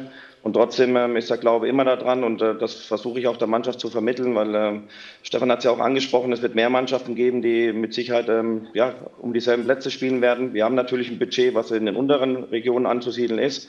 Aber das macht die Arbeit interessant und äh, wie gesagt, mit Mentalität äh, kann man vieles machen und wir müssen schauen, dass wir möglichst in vielen Spielen eine bessere Mentalität haben als der Gegner und dann werden wir auch die nötigen Punkte sammeln und wir werden äh, mit Sicherheit alles dafür tun, dass es nicht nur ein, ein Jahresabo ist, sondern wir haben elf Jahre dafür gearbeitet, um, um das tolle Ziel zu erreichen. Und es lohnt sich definitiv alles dafür zu tun, auch dann etwas länger in der Bundesliga zu bleiben. Wie sieht äh, der Kader aus? Ähm, mit Rex Bitschei und Löwen kam Bundesliga-Erfahrung dazu. Schul habt ihr verloren, der aus meiner Sicht unverständlicherweise irgendwie, nachdem er endlich mal in die Bundesliga aufgestiegen ist, in die Emirate abhaut, um ein paar Dollars mehr zu verdienen. Ähm, ist der Kader deutlich besser aus äh, deiner Sicht als äh, in der Zweitligasaison? Ja, ist natürlich ein bisschen jetzt Polter noch dazu geholt. Schwer, wenn man jetzt äh, das, ja, ich, ich tue mir halt trotzdem ein bisschen schwer, wenn man jetzt sagt, ähm, äh, Robert Schule ist jetzt äh, des Geldes wegen gegangen. Er hat eine Entscheidung getroffen, ähm, er hätte hier Bundesliga spielen können. Er hatte eine vertragliche Konstellation, die ihm das ermöglicht hat, ähm, einen anderen Weg zu wählen. Ähm, es ist schade, dass er, dass er mit uns nicht in die Bundesliga gegangen ist, aber das ist von mir kein Groll. Wir sind auch weiterhin in Kontakt. Ähm, wir haben natürlich versucht, äh, im Rahmen unserer Möglichkeiten Spieler für den VfL Bochum zu begeistern, die ja auch in anderen Vereinen noch nicht den richtigen Durchbruch geschafft haben. Aber wir versuchen einfach zu vermitteln, zu sagen, okay, Sie haben hier eine riesen Plattform, Sie können mithelfen beim tollen Verein mit, mit einer tollen Fankultur, äh, mit einem tollen Stadion, äh, ja, ein, ein, Ziel zu erreichen und sich dadurch auch selber zu entwickeln. Und ich hoffe und ich gehe davon aus, dass die Spieler das im Kopf haben, dass es eine Win-Win-Situation für beide ist. Und deswegen mussten wir ein bisschen äh, zumindest ähm, Bundesliga mit nach, nach Bochum holen, weil der Kader natürlich ähm, ja, noch nicht so viel Bundesliga-Erfahrung hat. Das, das, Problem ist ja das immer. Das hat man gestern auch in ein paar Szenen gesehen. Ja. Nein, ich sage nur, wenn, wenn du äh, steigst auf, du brauchst einen Stürmer, du brauchst einen, der die Tore macht. Dann, und dann sucht man das immer. Und mit Sul hat man auch Tore und Vorlagen äh, vermissen. Aber ich finde, das, was Stefan sagt und auch das, was der Trainer sagt, ist ganz gut. Die haben gestern gegen einen Champions League-Gegner gespielt. Ja. Das, das war der schlimmste Anfang. Nach vier Minuten gehst du zu, hinten. Krieg, trotzdem, du holst dich das Selbstvertrauen aus. Und, die, und, und was ich höre von dem Trainer, der, der sagt genau, eine Mannschaft, die braucht Selbstvertrauen. Du mhm. musst wissen, nach elf Jahren, dass Jahres, du hast diese Level, ja, und das haben die gezeigt. Ja, die haben gestern verloren, aber trotzdem äh, gegen Wolfsburg, die war dritte letzte Saison in der Bundesliga und die haben überlebt, ja, 1-0 verloren, mhm. aber trotzdem überlebt und das muss man immer mitbringen. Ja, die gehen, gehen nicht äh, verprügelt aus dem ersten Spiel raus. Das ist schon mal total wichtig, gar keine Frage. An den Trainer und an dich, Jan Auge. Was war am 4.4.99? Kannst du dich erinnern? Nein. Der war sicher ein Abstiegskampf, weil ich war ja nur ein Abstiegkämpfer. Vielleicht weiß Thomas das noch ein bisschen genauer. Nee, ne? Keine Ahnung, ich hatte leider auch äh, genug ja, ich, hab, erlebt. Also. Ich werde die Erinnerung auffrischen. Es ist jetzt nicht so super angenehm für Thomas Reis. Es war ein Spiel Eintracht gegen Bochum und da schießt ah, ja. Thomas Reis ein Elfer. Stimmt. Und wird danach von Topmöller gleich ausgewechselt, glaube ich, wenn ich mich richtig erinnere. Das hat zumindest uns das Archiv ergeben. Gibt es Erinnerungen, Thomas? Ja, ich hatte in der Halbzeit auch eine, eine kleine ähm, eine Spende auferlegt bekommen, weil ich ähm, ja, gegenüber dem Trainer mich auch nicht ganz so gut äh, verhalten hatte, weil er was reingerufen hatte im Spiel, ich raus, weil ich war ja auch kein Kind von Traurigkeit in meiner Art und ähm, ja, habe trotzdem elf Meter geschossen. Eine Woche vorher war ich nicht eingeteilt, äh, habe mir einfach damals den Ball genommen gegen Schalke, da habe ich getroffen und das ist einfach Fußball und wichtig ist, dass man aus solchen Situationen dann, dann lernt und sich trotzdem da nicht unterbringen lässt. Aber leider wurde das Spiel an 1 verloren. Um, um, was ging das eigentlich mit, mit Klaus Toppmüller? Ähm, oder anders gefragt, wenn ein Spieler heute dem Trainer Thomas Reif sowas, äh, Reis sowas rausrufen würde, äh, wird es dann mehr Ärger geben oder weniger? Haben Sie da mehr Verständnis? Wie sieht das aus? Ja, also Verständnis hat man ja in manchen Dingen ja schon, weil man als Spieler ja ein bisschen ähnlich getickt hat. Es ist natürlich immer so, dass in der heutigen Zeit ähm, alles auch genau aufgenommen wird und mir ist es halt trotzdem immer lieber, weil ich muss mich ja auch immer erklären ähm, warum, weshalb gewisse Dinge dann vorkommen. Und ja. natürlich ist es so, dass Emotion dazugehört. Äh, wir haben einen emotionalen Torwart, der, der alles versucht, ähm, die Mannschaft zu pushen und ähm, vielleicht auch mal über das Ziel hinausschießt, was ich ja nicht schlimm finde, weil solche Typen brauchst du einfach auch und gerade auch beim VfL Bochum. Aber man muss sich als Trainer halt immer rechtfertigen. Ja? Da, da machst du dir als Spieler halt weniger Gedanken drüber, weil du willst ja die Jungs auch irgendwo schützen. Ja, nur manchmal ist es dann halt schwierig, ähm, alles dann zu kommentieren. Und gerade wo die Stadien noch leerer waren, wurde dann natürlich auch jedes Wort verstanden. Und von dem her ist alles gut. Ich okay. regle das äh, mit meinen Jungs immer selber und Emotionen gehört dazu und wir können nur über Emotionen unsere Ziele erreichen. Ja klar, gerade als VfL Bochum, gerade im Kampf die Klasse zu erhalten, sind die Emotionen ganz, ganz wichtig. Er wurde also ausgewechselt, äh, Geldstrafe. Du kamst rein und dann? Das ist eine lustige, das war in, äh, in Waldstadion damals. Ich glaube, äh, ich, glaub, ich habe mich selber eingewechselt. Selber eingewechselt? Ja, ja, Was war denn da mit ich, den Trainern Ich habe gelesen, dass Günther Netz ja äh, kein Vergleich, aber ich habe den Siegtreffer gemacht. Ja. Reinhold Fanz war der Trainer und mir hat es so geärgert, dass ich nicht gespielt habe. So ich habe mich nur neben dem Trainer gestellt, der guckt mich an und dann bin ich eingewechselt. Das ist eine wahre Geschichte. Und nächsten Tag wollten die mir so eine Strafe geben, der Trainer. Das war ohne Ende. Ich, ich glaube, das war damals 40.000 Mark. Äh, äh, und das war ganz gefährlich. Äh, aber dann haben wir statt des den Trainer gefeuert.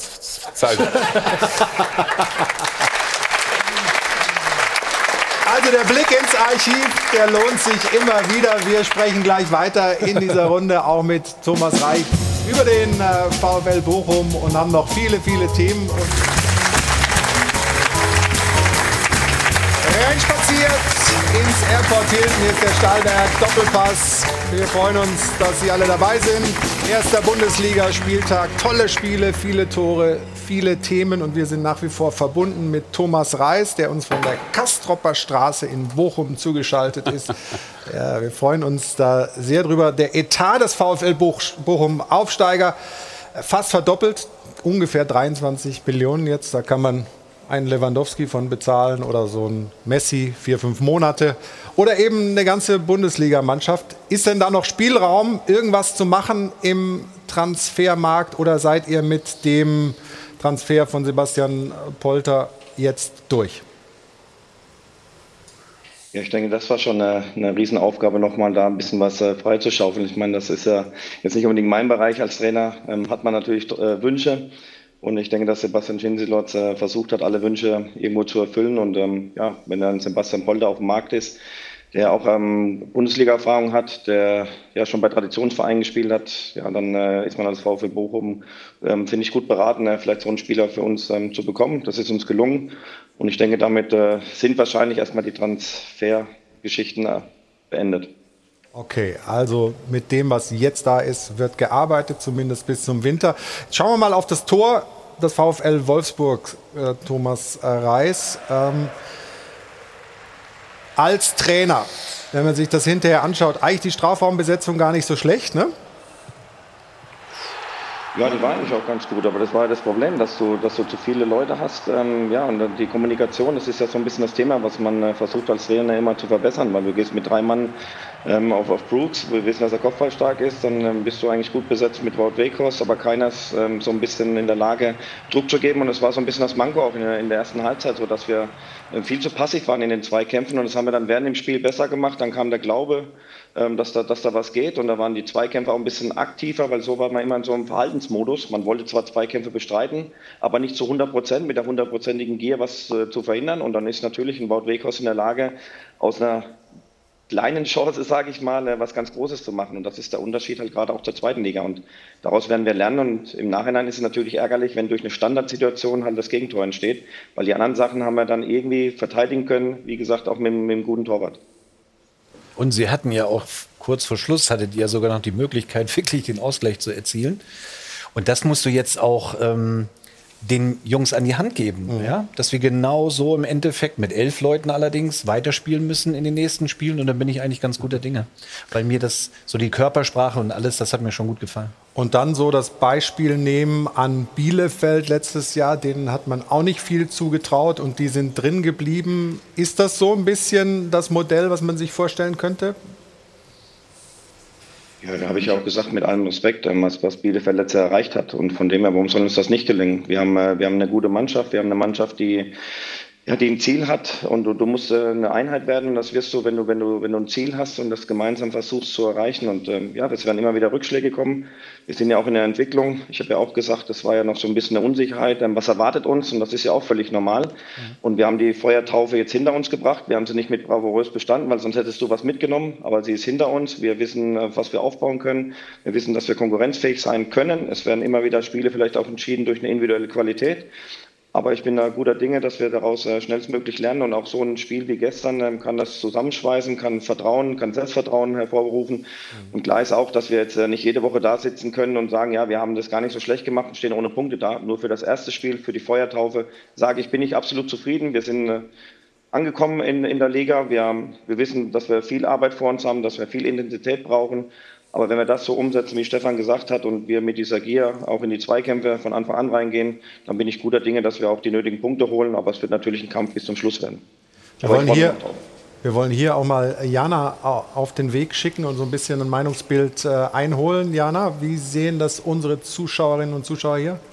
Wir haben an die Zuschauer zu Hause mal die Frage gestellt, können Fürth und Bochum in der Bundesliga bestehen? Und da haben allen voran der VfL Wolf, äh, Bochum selbst ein Wörtchen mitzureden, sagt nämlich kurz und knapp ja. Also mit viel Selbstvertrauen in diese Saison. Das sehen aber auch die Fans ähnlich. Sie sagen, der VfL Bochum wird Chancen haben, da sie über eine Bundesliga erfahrene Spieler verfügen. Fürth wird aus meiner Sicht durchweg zu blauäugig agieren und direkt wieder runter müssen. Das Spiel gestern hat zumindest nicht viel Hoffnung gegeben. Und Autja sagt, gerade dieses Jahr gibt es im unteren Drittel einige Mannschaften mit Bielefeld, Augsburg, Köln und Freiburg, gegen die die beiden Mannschaften durchaus drei Punkte mitnehmen können. Es wäre beiden beiden Mannschaften zu gönnen.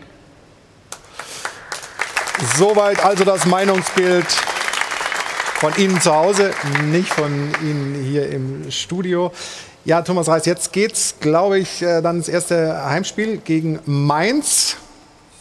Da kommen die ersten Punkte, die ersten, der erste Dreier oder wie ist die Zielsetzung? Ja, so ist natürlich der Plan. Also wir wollen natürlich äh, punkten.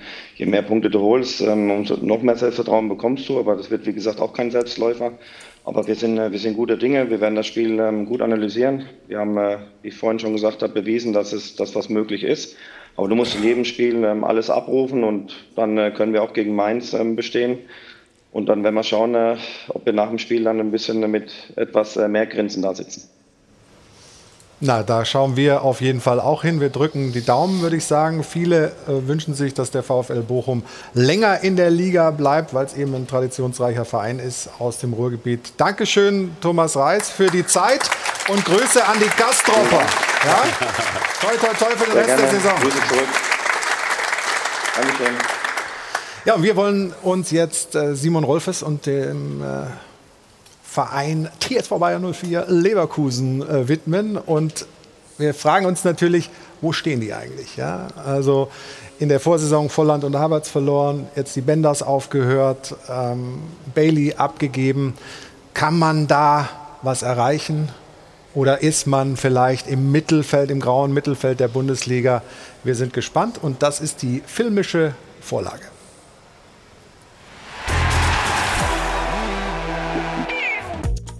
So richtig happy wirkte Gerardo Seoane ja nicht bei seiner Bundesliga-Premiere. Immerhin, nach der frühen Führung der Unioner durfte sich der neue Leverkusener Cheftrainer noch über einen Punkt freuen. Ein Solala-Auftakt also für Seoane und seinen verletzungsgeschwächten Kader. Aber vielleicht kann Sportdirektor Rolf es ja noch nachbessern, denn bisher wirkt Leverkusen schwächer besetzt als in der Vorsaison. Durch die Abgänge von Bailey und den Bender-Zwillingen hat Bayern 04 an Qualität und an Mentalität verloren. Die Leverkusener sind in Gefahr, zur grauen Maus zu verkommen. Und das im letzten Jahr von Geschäftsführer Rudi Völler. Auch deswegen wird Simon Rolfes mehr Verantwortung übernehmen müssen und stärker in der Pflicht stehen. Durch den klaren Sieg in der ersten Pokalrunde bei Regionalligist Lok Leipzig lebt wenigstens die Hoffnung, nach 28 Jahren endlich mal wieder eine Trophäe zu ergattern? Oder soll die Ära Völler wirklich titellos enden? Das war 93 der Pokalsieg gegen die Hertha Amateure. Das war der letzte Titel. Wie gut fühlt äh, sich Bayern 04 Leverkusen vorbereitet auf eine erfolgreiche Saison? Ja, dazu gehört ja als erstes ähm, eine gute Mannschaft. Mhm. Und ich glaube, dass wir eine gute Mannschaft haben, dass wir natürlich einen Umbruch hatten in den letzten ähm, zwei Jahren, dass, äh, dass wir da sehr viele junge Spieler auch verpflichtet haben.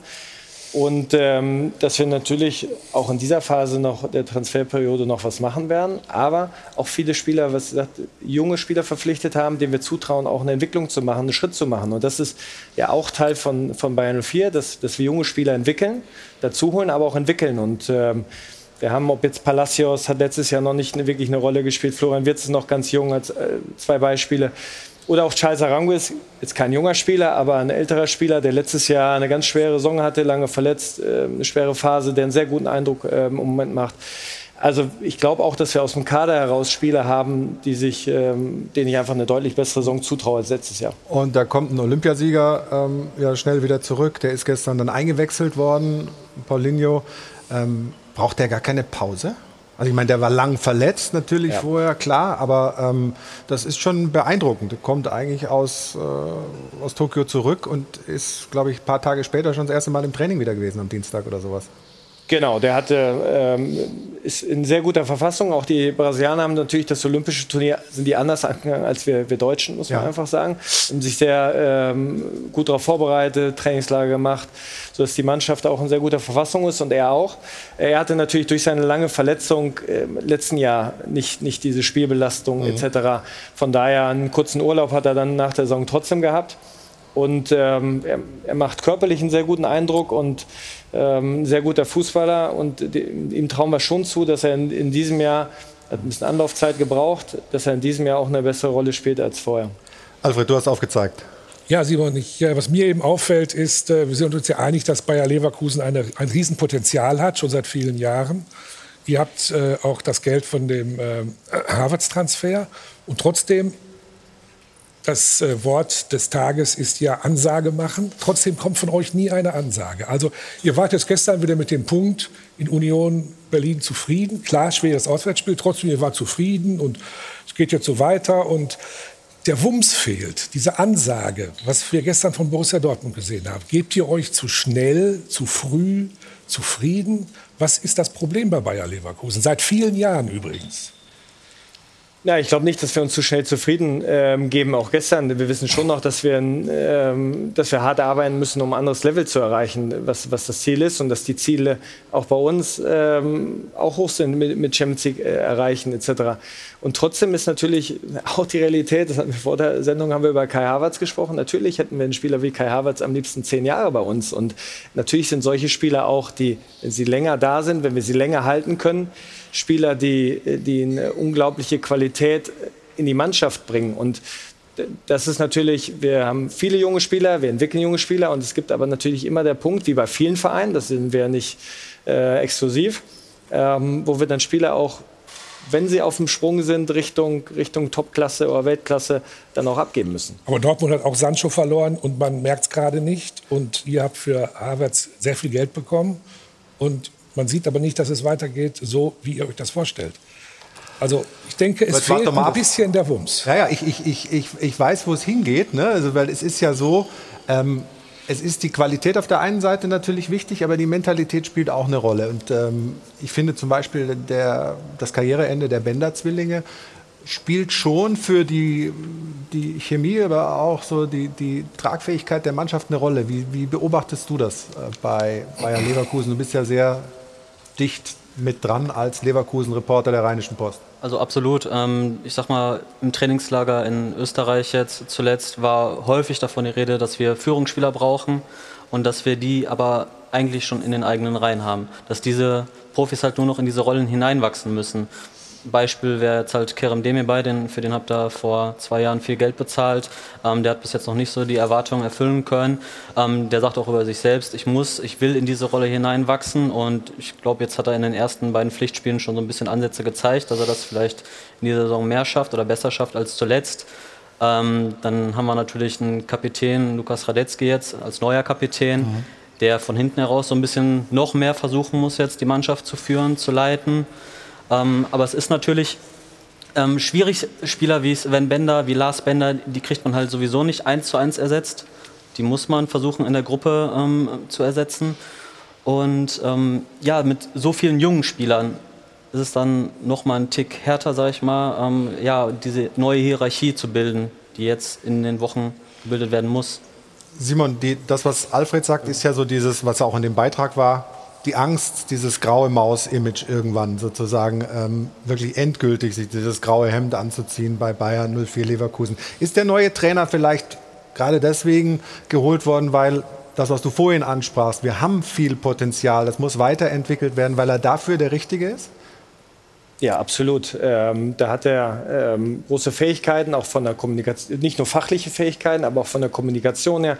Äh, vielsprachig, hat, äh, kann engen Draht zu den Spielern aufbauen und sie trotzdem fordern. Und deswegen, sage ich mal, auch mit einer ne junge Mannschaft ist es ja nicht ähm, einfach mit einer jungen Mannschaft sozusagen erfolgreich zu sein und viel rauszuholen. Deswegen muss man sehr professionell arbeiten und die sind die Ansprüche auch intern hoch, um die Spieler weiterzuentwickeln, dass, dass sie Top-Spieler äh, werden oder, oder noch, noch besser.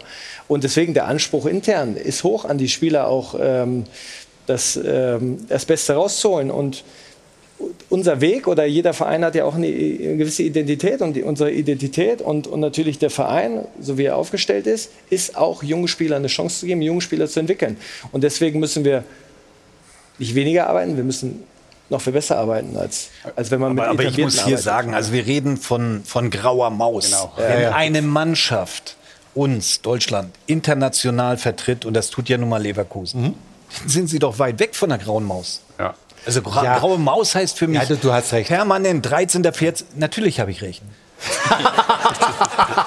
Drei Euro. Entschuldigung, dass ich das überhaupt in Frage gestellt habe. Aber wir, wir, können, wir können und dürfen doch nicht von einer grauen Maus reden, bei Ja. einer Mannschaft, die natürlich höhere Ansprüche hat, die uns international vertritt. Wo kommen wir denn dahin? Du hast recht. Und, und nicht nur da. Der Begriff ist falsch. Ja, nein, Begriffe aber von der rechten Seite vom Parlament hier haben wir Ja. beide reagiert, weil ich denke auch, wie, erst muss man die graue Maus definieren äh, und zweitens, die, dies, das ist eine Mannschaft, die hat einen Kai Havertz entwickelt. Die haben jetzt einen Wirt, der jetzt kommt und da kommt sicher mehrere, ja.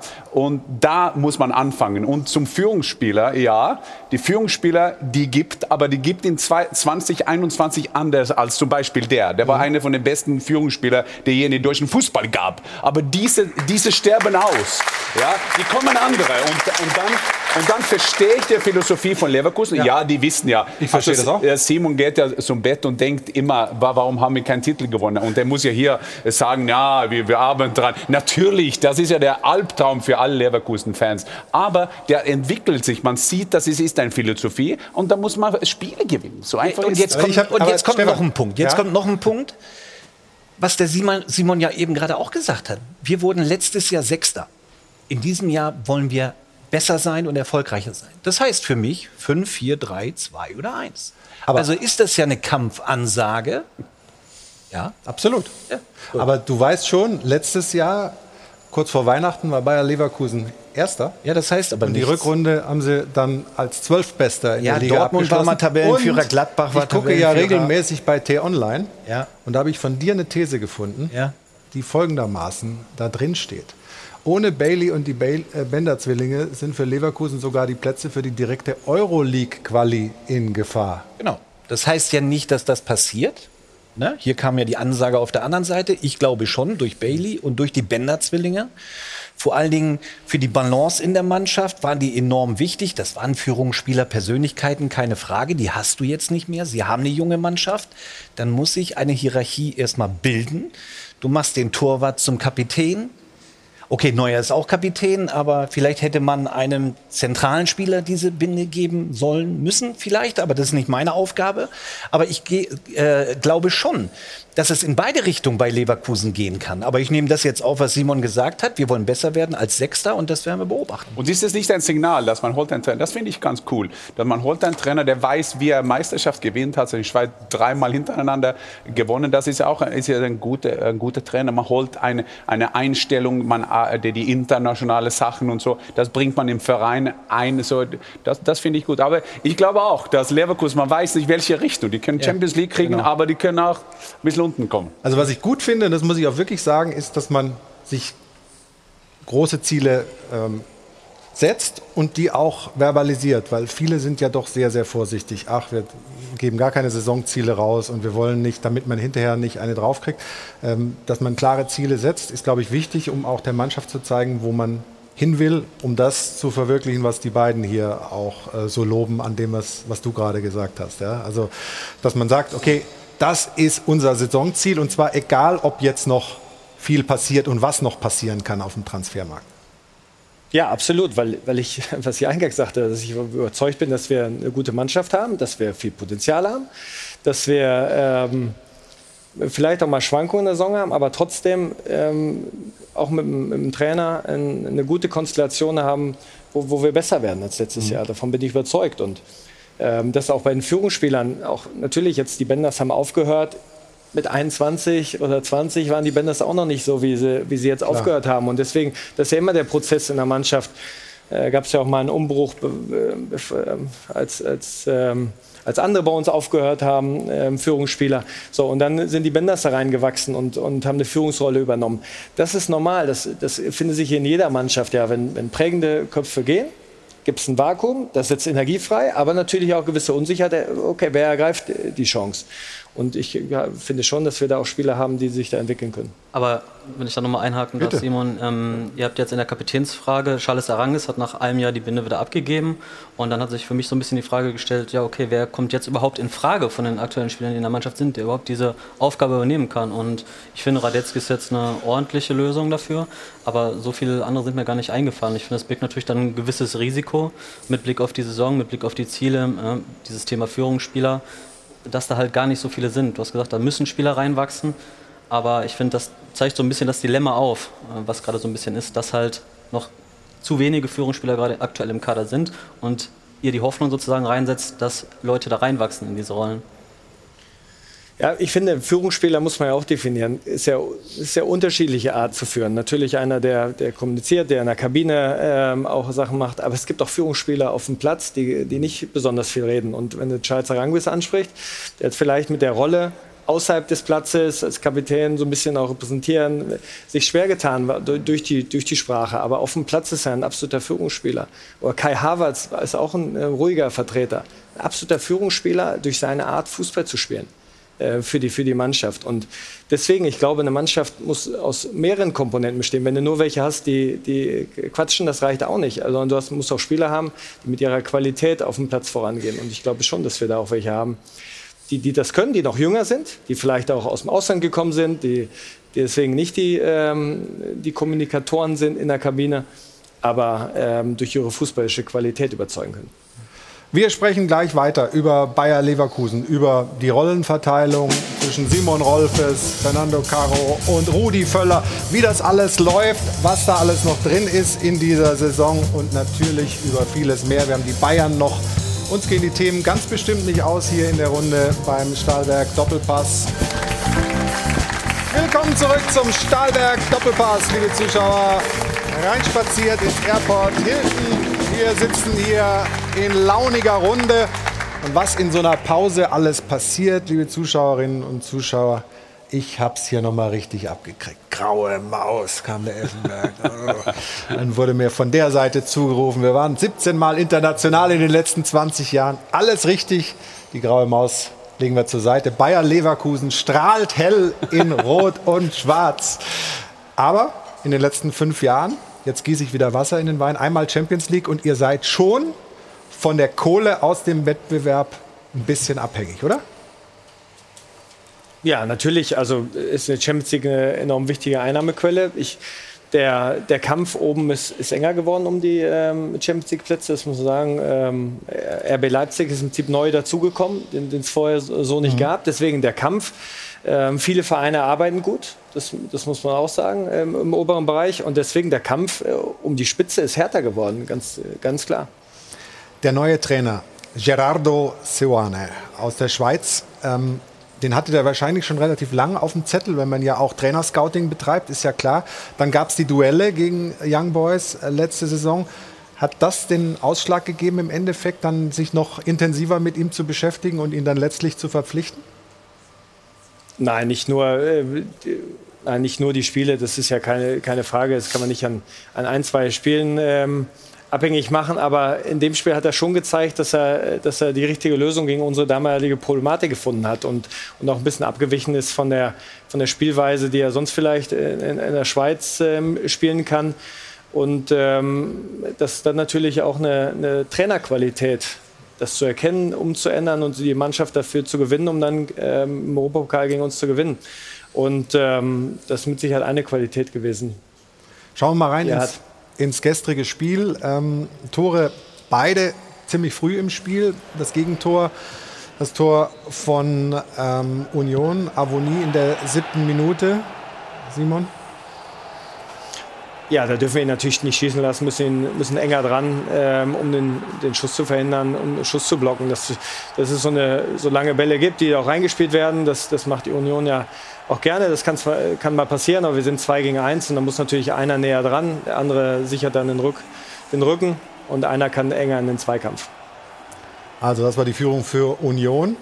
Ähm, Stefan, wir schauen gleich aufs 1 zu 1. Diaby, ähm, zwölfte Minute. Der Junge könnte auch wichtig sein für Bayer in dieser Saison? Ja, auf jeden Fall hohe Qualität, viel Tempo. Ja, hier nimmt er jetzt Tempo auf, geht in den Strafraum rein, macht das sehr, sehr gut. Ähm, mit Sicherheit ein Spieler, der den Unterschied ausmachen kann, keine Frage. Ball gewinnen hier von Kerim Demirbay.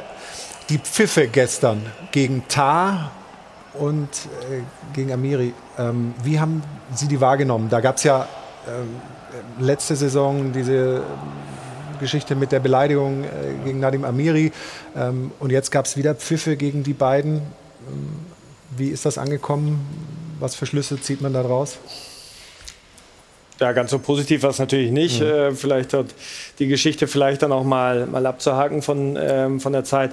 Was ich gut fand, gerade Jonathan Tah hat ein, ähm, bei dem, was er am meisten ähm, sehr gutes Spiel gemacht, hat sich auf, auf Fußball konzentriert und, und nicht auf, auf diese, diese Geschichten. Und ähm, ja, deswegen will ich es auch gar nicht wieder auf, aufrollen, mhm. was vielleicht vor einem Jahr mal irgendwas passiert ist. Ich glaube, dass es immer Situationen mal gibt, die wo un unterschiedlicher Meinung sein kann, aber ähm, Spieler deswegen die ganze Zeit auszupfeifen. War jetzt nicht unbedingt Fairplay. Fanden wir auch nicht so stark, ehrlicherweise. Wenn Bayern noch was macht auf dem Transfermarkt, wo, Sebastian, glaubst du, müssen sie in der Mannschaft noch am ehesten nach einer Verstärkung suchen? In welchem Mannschaftsteil? Also meiner Meinung nach ähm, sollte Bayer auf jeden Fall noch was für die Offensive machen jetzt. Simon hat es ja gerade schon mal angedeutet, dass man da auch ähm, auf der Suche gerade noch ist. Ähm, durch Leon Bailey sind natürlich viele Tore, viele Vorlagen jetzt verloren gegangen und diese jetzt nur durch, ja, durch die Hoffnung auf Paulinho zu ersetzen, birgt natürlich gewisse Risiken. Und ich denke, da sollte man noch mal gucken, dass man da einen guten ähm, Stürmer holt. Und äh, meiner Meinung nach ist auch noch die Position hinten rechts noch eine, mhm. wo man jetzt aktuell mit Jeremy Frimpong einen Spieler hat, der seine Stärken vor allem natürlich im, im Vorwärtsdrang nach vorne hat. Ähm, okay besetzt, aber dahinter kommt dann schon nicht mehr so viel. Foso Mensa ähm, fällt gerade noch aus wegen eines Kreuzbandrisses. Das mhm. dauert noch eine Weile. Und ja, das Aber dass es auf dem Transfermarkt ja äh, ein bisschen schwierig ist momentan, kriegen wir ja alle äh, mit, dass da mit Summen um sich geworfen wird, als gäbe es keine Corona-Krise, als gäbe es keine Umsatzeinbußen. Darüber sprechen wir gleich natürlich auch noch mal. Lionel Messi dem Monitor und jetzt natürlich auch bei uns Thema, denn nicht nur die Ablösesummen sind crazy, sondern auch die Gehaltszahlungen, die da momentan so durch den Äther schwirren, was da alles los ist. Kann die Bundesliga da noch mithalten? Ich würde sagen, nein. 21 Jahre war er bei Barcelona, dann gab es die große Tränenshow und kurz danach schon Hallo, Paris, Bonjour, Champs-Élysées. So schaut's aus. So schaut's aus wird präsentiert von Hylocare. Tägliche Pflege und Schutz vor trockenen Augen.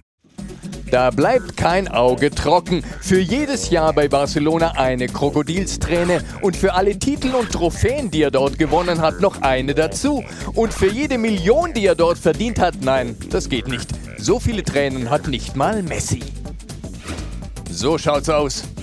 Er wäre so gern geblieben, es zerreißt ihm das Herz. Aber nicht zuletzt wegen Messis Gehalt ist sein heißgeliebter Club jetzt so gut wie pleite. Messi hätte sogar auf die Hälfte seiner Bezüge verzichtet, um im Verein seiner Jugend bleiben zu können. Schöne Idee, aber die Hälfte einer Wahnsinnssumme ist leider immer noch der helle Wahnsinn. So schaut's aus. Messi geht und wo geht er nicht hin? In die Bundesliga. Typisch sagen die einen, kein Star kommt zu uns, kein Messi, kein Ronaldo, kein Ibrahimovic. Die Bundesliga ist für Stars offensichtlich so attraktiv wie die Bayernliga für Bayern München. Na und? Sollen sie doch wegbleiben, die Herren Stars, sagen die anderen. Die Bundesliga hat ihre eigenen Kracher. Und zwar auf dem Höhepunkt ihrer Schaffenskraft. Holland ist ein Riese. Da musst du in Spanien, England, Italien und Frankreich mit der Lupe suchen, um einen besseren zu finden. Oder Silva, der hat vielleicht noch nicht den Namen, würde aber fast alle Topclubs besser machen. Und von Lewandowski ganz zu schweigen. Apropos, bei Bayern spielen fünf Weltmeister, davon drei amtierende. Wer also die Stars in der Bundesliga übersieht, muss mindestens auf einem Auge blind sein. So schaut's aus. Zurück zu Messi. Der soll jetzt also PSG zum Henkelpott schießen. Mal sehen. Die Pariser Presse hat jedenfalls so gejubelt, als hätte es schon getan. Dabei liegt sein letzter Champions League-Erfolg immerhin auch schon sechs Jahre zurück. Ist Messi wirklich noch der Alte oder wird er langsam alt? PSG hat sich für den Moment Euphorie und ungeteilte Aufmerksamkeit gekauft. Aber ob Mitspieler wie Mbappé und Neymar so happy sind, dass da jetzt ein 34-Jähriger doppelt so viel verdient wie sie selber, darf bezweifelt werden. Fazit, Messi kann bestimmt immer noch viele Probleme auf dem Platz lösen, aber er bringt dir auch jede Menge Ärger ins Haus.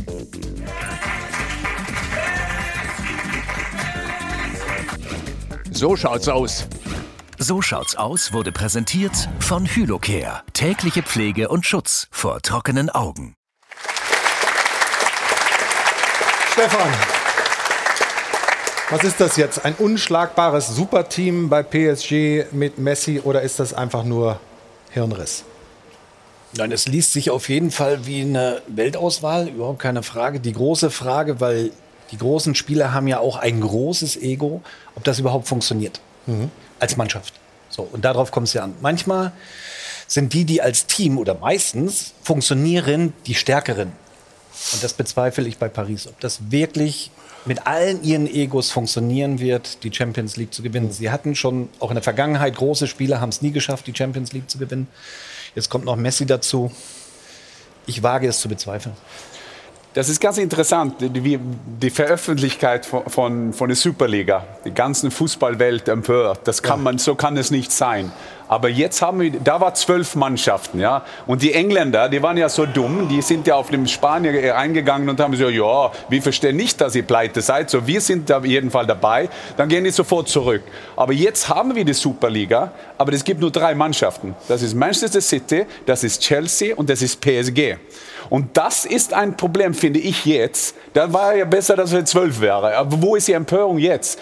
Weil wir, sehen jetzt Bayern, Manchester United und die alle Mannschaften. Gut, ich keine Tränen, wenn ich sehe die Gehälter und das oh. Geld da rumläuft. Aber, äh, und die haben Jaden Sancho geholt von 90, was weiß ich, 85 Millionen und so weiter und so weiter. Ich, ich fühle nicht ähm, Schmerzen, was oh. die machen. Aber wie ich das, die Entwicklung jetzt sehe, dann gehen die alle, jetzt reden man sogar über das Cristiano Ronaldo soll nach Paris gehen. Also ja, dann, aber nur wenn Mappé vielleicht geht, weißt du? Ja, aber trotzdem und dann kommt Holland und das ist sie. Aber dann, dann sind wir beim Harlem Globetrotters, ja? ja. Aber und man redet über die deutsche Bundesliga. Dann glaube ich, muss wir müssen nur anfangen. Das war ein guter Beitrag, weil es gibt hier auch Talente. Ja. Aber da muss man schauen, dass Bayern München, die sagen immer, wir haben kein Geld, wir haben kein Geld. Dann gibt man ein Martinez, Alaba, äh, Boateng weg für, für nichts.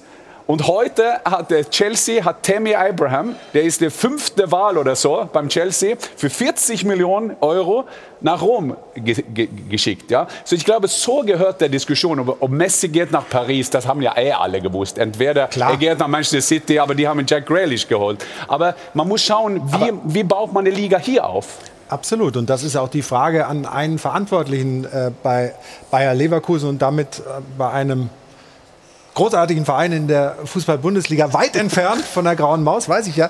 Also, ähm, aber ist das noch, ist, ja, ja, das lasse ich nicht los. Aber ist, ist das noch ein Wettbewerb? Ist das noch das Gleiche sozusagen? Oder ist das, hat sich das bei diesen Vereinen, die Jan Age da zu Recht ja nennt, hat sich das komplett entkoppelt von dem, was wir hier sage ich mal, eher seriös wirtschaftend, aus den Einnahmen des Vereins generierend äh, ja überhaupt noch umsetzen können.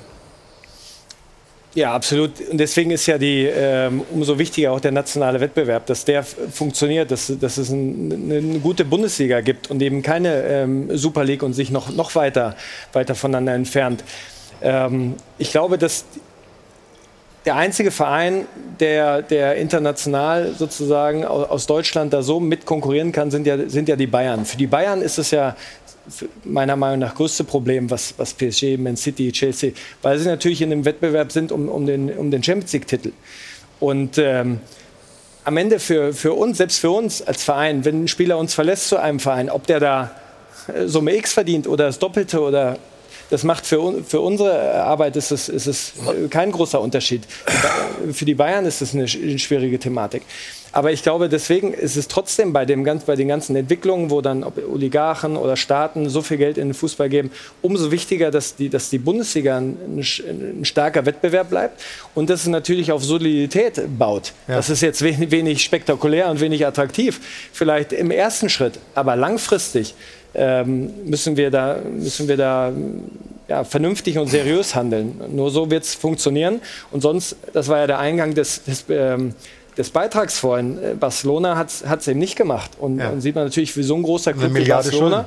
haben keinen Staat oder keinen Oligarch im Rücken, wo, wo das dann hinführt. Alfred, ich weiß, du bist emotionalisiert, wenn du Kastropper Straße ähm, liest. Du bist ein Fußballtraditionalist, äh, ein Romantiker auch. Macht dir das mehr als Angst, was da momentan passiert? Nein, nicht um die Tradition. Die Tradition wird ja nicht weggewischt oder die würde ja auch bleiben, wenn wir, ich sage mal, andere Strukturen entwickeln würden.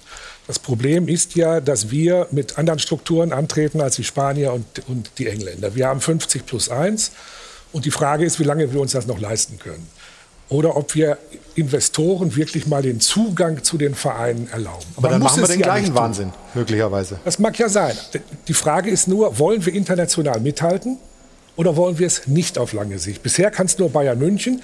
Die wahre und erschreckende Zahl ist, dass wir seit 1997 die Euroleague, früher den UEFA-Pokal, nicht mehr gewonnen haben. Ich, so schnell kann ich nicht rechnen, wie viele Jahre sind das? 25 oder so. Äh, das ist die Währung. Das heißt, alles, was unter Bayern München kommt, was in der Euroleague spielt, ist nicht jetzt schon nicht mehr konkurrenzfähig oder will es nicht sein. Wir brauchen einfach den Zugang zu Investoren. Das ist meine Meinung. Ich weiß, dass, dass ich mich damit bei vielen nicht beliebt mache. Wir werden jetzt natürlich in der Situation haben, dass Clubs wie Leverkusen, Wolfsburg und, ähm, und Hoffenheim durch das äh, Bundeskartellamt wird die Bundesliga gezwungen sein, ob das Modell dieser drei sogenannten äh, Werksclubs, ob das weiterhin äh, äh erlaubt sein wird. Eine Möglichkeit ist, dass die Bundesliga gezwungen sein wird, 50 plus 1 zuzulassen. Weil eins steht doch fest, lassen, wir uns doch, lassen Sie uns doch ehrlich machen. Der VfL Wolfsburg wird doch von Volkswagen finanziert.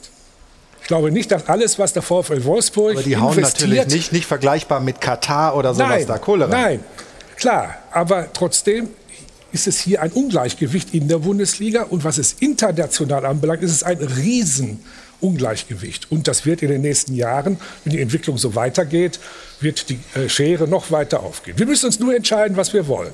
Wir sprechen da gleich drüber, aber zunächst äh, Jana ganz kurz. Bitte, Jana. Die Teamanalyse wird präsentiert von Amazon Prime Video. Ja, noch ist das Transferfenster ja geöffnet, aber es zeichnet sich einmal mehr ab, dass bei den ganz großen Transfers die Bundesliga nicht so wirklich mitreden kann. Allen voran, wir haben es gerade gesagt, Paris Saint-Germain. Was die sich an Neuzugängen daran gekarrt haben in diesem Transferfenster, das ist schon ordentlich. Unter anderem Hakimi, Sergio Ramos, Messi, Weinaldum. Also das sind nur die Neuzugänge. Ne? Wir vergessen nicht Mbappé und Neymar. Aber auch, wenn wir in die Premier League schauen, wird das noch mal deutlich der Unterschied zur Bundesliga. Denn die Clubs in der Premier League, die an der Champions League teilnehmen, die haben in diesem Sommer 327,4 Millionen Euro ausgegeben. Stand jetzt andersrum 407. Die Bundesliga, also alle Bundesligisten, alle 18 Stück, 327. Also nur die vier Champions League Teilnehmer aus der Premier League haben schon mehr ausgegeben als die gesamte Bundesliga. Jetzt habe ich mich mal zu einem Bayern-Fan gesellt. So viel habe ich schon mal herausgefunden. Wenn man solche Zahlen als Fan sieht, wird einem da Angst und Bange? Ja, selbstverständlich, keine Frage. Ja, der Fußball entfremdet sich ja komplett von seinen Fans. Von jedem Otto Normalbürger. Das kann sich ja keiner mehr vorstellen. Der FC Bayern ähm, in der Champions League hat schon mal gegen Paris gewonnen. In der Zukunft weiterhin zuversichtlich, dass das auch mit Messi so sein wird? Ja gut, das ist die große Frage. Man wird sehen, was passiert. Schauen wir mal. Okay, ja. also Fans auch weiterhin zuversichtlich wie Simon Rolfes. Die Teamanalyse wurde präsentiert von Amazon Prime Video. Man muss schon festhalten, dass äh, das, was das Paket, was Messi äh, Paris kostet, sicherlich mehr ist als das berühmte Festgeldkonto von Bayern München. Und dann weiß man halt, wo die Relationen liegen und wo auch die Zukunft oder was die Bedrohung der Zukunft für den deutschen Fußball ist. Ja, aber, die, aber die Frage ist eben, Alfred hat es ja angesprochen, machen wir so weiter, was ich eigentlich gut finde, dass die Bundesliga solide ist, dass, dass wir an dieser Schraube, ja, ja, mehr oder weniger, dass wir an diese Schraube ein, nicht noch. Ich, ja, bitte. ich glaube nicht, dass es eine Frage von Solidarität ist. Solide? Ist Chelsea unsolide? Also, also ich sage mal, es gibt ein Financial Fair Play, wo ich mich immer frage, wie funktioniert das eigentlich? Das versteht keiner. Das Eben. versteht sowieso keiner. Braucht aber, man nicht anfangen. Da, ja, aber da gibt es ein Regelwerk, was Nein, irgendwie nicht, nicht eingehalten wird. Jetzt soll das vielleicht abgeschafft werden, Financial Fair Play, und mit so einer Art Gehaltsobergrenze für den gesamten Kader versehen werden, wo man sich aber freikaufen kann mit einer Luxussteuer, wenn man dagegen verstößt. Also irgendwie gibt es ein Regelwerk, was nicht so wie es jetzt ist, funktioniert und nicht einigermaßen vergleichbaren Wettbewerb europaweit zulässt. Da sehe ich das komplett Ja, falsch. und, und jetzt liest man, dass die versuchen, ein neues Modell zu finden und das wird dann geleitet, glaube ich, vom PSG.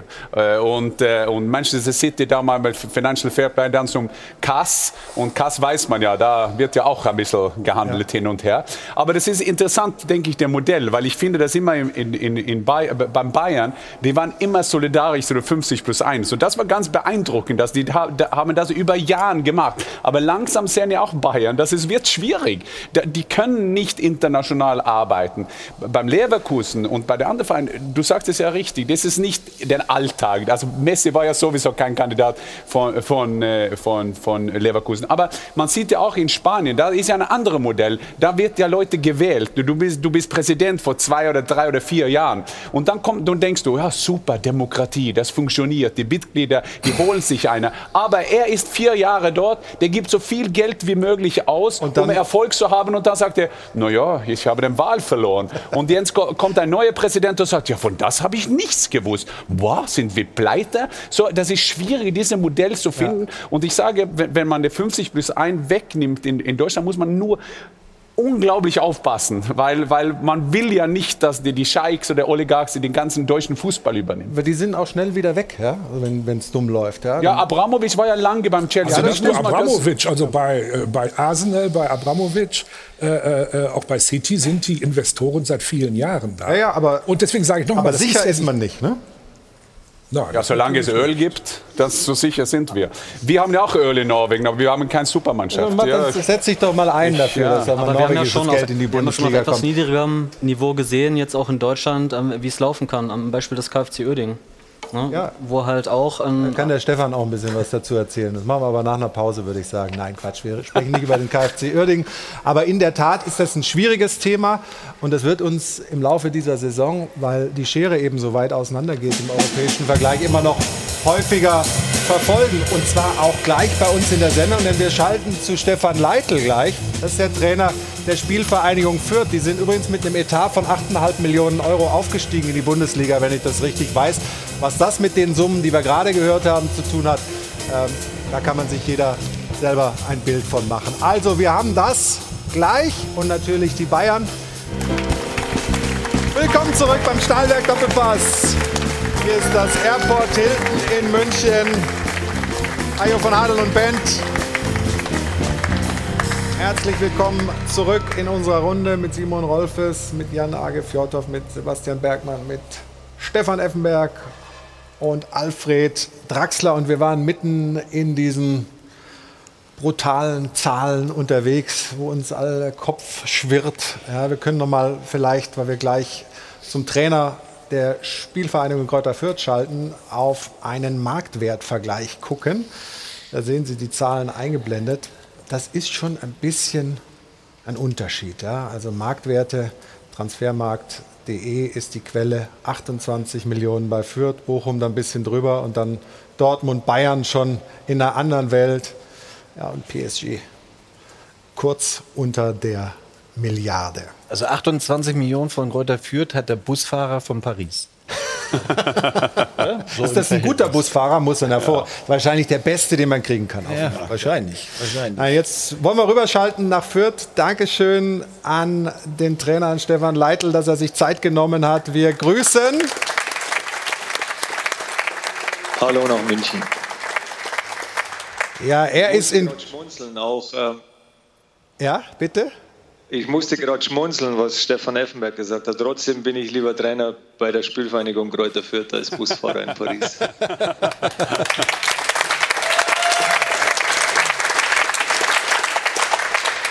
Gestern der ähm, Auftakt in die Bundesliga-Saison, eure zweite Bundesliga-Saison. Es gab ja schon mal einen Abstecher in die erste Liga. Sicher das Ganze irgendwie anders vorgestellt als ähm, diese Klatsche, die man sich da in Stuttgart abholen musste. Warum hat das gestern nicht ganz so funktioniert, wie ihr euch das vorgestellt habt? Ja, absolut. Ähm, es ist natürlich heute eine große Enttäuschung, da ist es ähm, normal. Wir sind alle Sportler, wir verlieren natürlich nicht gerne. Ähm, insgesamt muss man einfach sagen, dass wir gestern vielleicht 30 Minuten das Spiel offen halten konnten bis zum, bis zum 1-0 der Stuttgarter.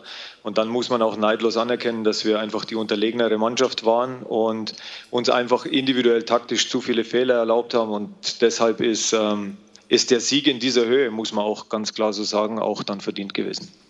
Ja, Stuttgart hatte ja noch eine ganze Menge Chancen auch. Also das war schon deutlich. Ich würde mal sagen, jetzt machen wir mal ein Stefan und Stefan Doppel und gucken uns mal die Tore an ähm, Effe und Stefan Leitl gemeinsam. Hat es Fürth dem VfB zu leicht gemacht, Stefan? Stefan, dann fängt Stefan Effe. An. Berg.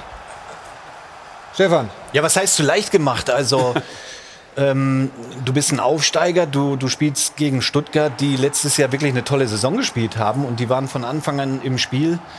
Was natürlich in so einem Spiel nicht passieren darf, sind immer die Standardsituationen, wo du eben nicht hellwach bist, da die Tore zu verteidigen. Ähm, Das ist eine bittere Niederlage. Hinzu kommt ja das Pokal aus auch noch. Also ich bin gespannt, wie es jetzt in den nächsten Wochen laufen wird in Fürth. Stefan Leitl, ist die Euphorie damit, das war ja sensationell, dieser Aufstieg wirklich in letzter Minute in Unterzahl und so weiter, wir erinnern uns alle dran, ist die jetzt schon komplett weg? Seid ihr auf dem harten Boden der Realität angekommen?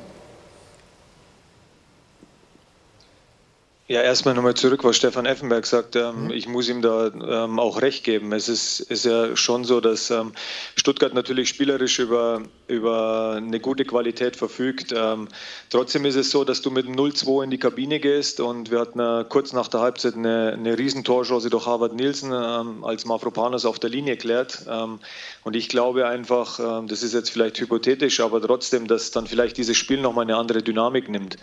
Und fünf Minuten später kriegst du aus dem Eckball ähm, das 3 zu 0 und dann war eigentlich der Deckel drauf. Und äh, so wie Stefan gesagt hat, du musst ähm, diesen individuellen Zweikampf bei Standardsituationen einfach deutlich besser verteidigen. Ähm, das kann für uns auch Mittel zum Zweck sein, um, um vielleicht mal ein Spiel das, ähm, ja, zu drehen, auch ins Positive zu, zu wenden. Und ähm, das ist uns gestern nicht gelungen. Ähm, zur Euphorie muss ich, muss ich sagen, ähm, ich glaube uns, äh, oder nicht nur ich glaube, sondern uns in Fürth ist schon, schon jedem bewusst, ähm, der es mit der Spielvereinigung hält, ob das jetzt Sponsoren, ähm, Fans, äh, Zuschauer, auch wir im Verein, ähm, wir können die, äh, die Situation schon realistisch einschätzen und wir wissen, dass es ab Tag 1 für uns ähm, ja, ein Überlebenskampf wird, aber auch ein großes Abenteuer. Und ich möchte nur noch mal sagen, wir, wir haben die Bundesliga nicht geschenkt bekommen sondern wir sind zu Recht aufgestiegen und jetzt sind wir in der Bundesliga. Und jetzt wollen wir hm, ja, mit unseren bescheidenen Mitteln eben auch versuchen, ähm, ja, diese große Sensation zu schaffen oder uns in eine Position zu bringen, in der wir vielleicht noch zwei Bonusspiele dann erreichen können. Und ähm, dieses Ziel haben wir offen und ehrlich kommuniziert, aber wir wissen natürlich, dass es sehr, sehr schwer wird. Ist das eigentlich für euch eher ein Ansporn, dass alle Welt sagt, ja, das ist der Absteiger Nummer eins, die haben gar keine Chance? Ist das sowas, dass man so eine kleine gallisches Dorfmentalität entwickelt, so eine jetzt erst recht Einstellung? Ja, aber das haben wir ja schon seit, äh, seitdem ich hier bin. In den letzten beiden Jahren in der zweiten Liga galten wir vor der Saison immer als Abstiegskandidat. Im ersten Jahr sind wir Neunter geworden, letztes Jahr sind wir, sind wir aufgestiegen. Ähm, was natürlich für uns jetzt der Aufstieg bedeutet, wir waren oder sind ein kleiner Verein in der zweiten Liga gewesen und ähm, dieser Unterschied zur Bundesliga ist natürlich jetzt äh, nochmal deutlich größer geworden und Sie haben ja gerade die Zahlen, ähm, hat man ja gerade gesehen. Ähm, trotzdem glauben wir und, und, haben auch das Vertrauen in uns, ähm, dass wir mit unserer Art zu wirtschaften, zu arbeiten und auch mit, mit dem Spielermaterial, das wir uns leisten können, ähm, trotzdem die Chance haben, am Ende ähm, diesen Relegationsplatz zu erreichen oder vielleicht sogar direkt in der Bundesliga zu bleiben. Und ist auch ein bisschen Qualität natürlich abgewandert. Raum, Stach, Jeckel, um nur einige zu nennen, U21 Europameister. Ähm, Programm sieht jetzt so aus, glaube ich, Heimspiel Bielefeld, dann auswärts in Mainz. Ähm, das ist jetzt zumindest erstmal auf dem Papier machbar. Ganz froh, dass jetzt nicht gleich noch ein paar große hinterherkommen. Ja gut, wir sind in jedem Spiel der Underdog, jetzt auch am Samstag gegen Bielefeld. Bielefeld ist uns auch ähm, auch überlegen. Ja. Die haben jetzt die zweite Bundesliga-Saison. Man muss ja auch nur gucken, welche Spieler Bielefeld jetzt verpflichtet hat. Nur mit, äh, mit Janni Serra, mit, äh, mit Robin Hack, das waren äh, äh, Topspieler in der zweiten Liga. Ja. Und ähm, die sind uns auch schon ähm, deutlich überlegen. Äh, trotzdem ist es ein Heimspiel und wir freuen uns jetzt auf das Heimspiel. Wir dürfen auch wieder vor unseren Fans spielen und gehen das Ganze positiv an. Und ähm, Sie haben es ja auch schon gesagt, es ist äh, eher untypisch für einen Aufsteiger, dass der vier Stammspieler verliert. Das haben wir, haben wir so hinnehmen müssen auch. Ähm, und ähm, ja, wir müssen vielleicht auch, oder das hat man gestern auch gesehen, dass wir natürlich uns noch verstärken müssen. Das ist nicht ganz so leicht mit den Mitteln, die wir haben. Und es ist auch nicht leicht für Rashida Susi, das dann auch umzusetzen. Aber nochmal, wir, wir gehen so optimistisch an und, und haben auch Vertrauen in uns und in den Kader, der jetzt da ist, wenn wir noch den einen oder anderen dazu bekommen, dass wir jetzt zumindestens was jetzt wichtig ist, dieses Heimspiel positiv zu bestreiten. Und wenn das dann vorbei ist, dann kümmern wir uns um Mainz 05. Stefan, wir sagen Dankeschön, grüßen nach Fürth äh, aus München, relativ nah seiner Heimat. Er wohnt nämlich hier gar nicht so weit weg von diesem Hotel. Und ich weiß, dass bundesweit es viele mit den Underdogs halten. Und das ist eben die Rolle von Kräuter Fürth in dieser Saison. Vielen Dank und toi, toi, toi für die nächsten Spiele. Grüße nach Fürth. Servus. Dankeschön, Grüße nach München. Ciao. Und jetzt ist Jana dran. Wir wollen uns nämlich anschauen den Spielzug der Woche, richtig? Der Spielzug der Woche wird präsentiert von Stahlberg. Für jeden Job das passende Werkzeug. Ja, wir schauen aufs erste Spiel dieser Saison und nicht nur das, sondern auch aufs erste Tor dieser Saison und zwar durch Alassane Player. Davis geht ins Dribbling gegen drei, verliert damit dann den Ball und dann machen es die Gladbacher wirklich schön im Umschaltspiel, eingeleitet durch Hermann und dann spielt er den Ball schnell nach vorne und Stindel dann mit der super Vorlage.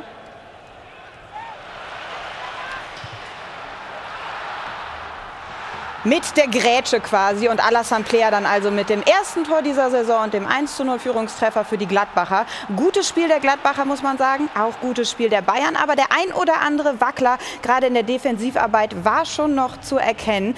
Aber der Aufreger des Spiels war eigentlich noch ein ganz anderer. Der Spielzug der Woche wurde präsentiert von Stahlwerk. Yippie je. Kommt da nicht Schweinebacke normalerweise dahinter? ja, der Aufreger der Woche, eigentlich zweimal Aufreger. Stefan, die beiden nicht gegebenen Elfmeter, also Bayern hätte das Ding auch verlieren können, wenn wir die Szenen uns mal anschauen. Genau. Es haben, haben viele sich da schon zu geäußert. Was ist deine Meinung? Ja, wir haben ja groß schon darüber diskutiert. Also ich finde, in dieser Szene hätte es Elfmeter geben müssen.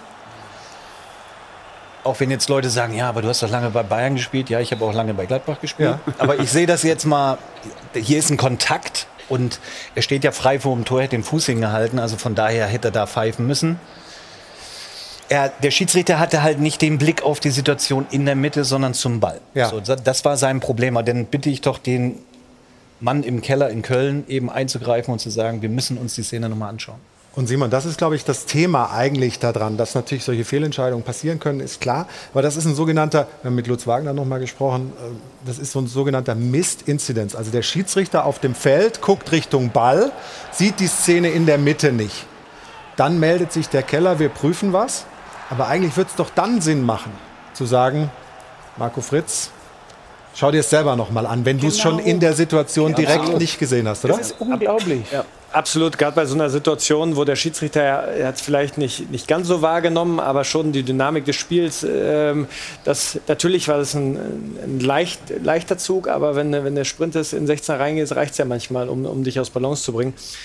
Den Schiedsrichter rausschicken, gerade bei so einer, das war ja auch Richtung Ende des Spiels, bei so einer, 81. wichtigen, ja. so einer wichtigen Situation. Ja, und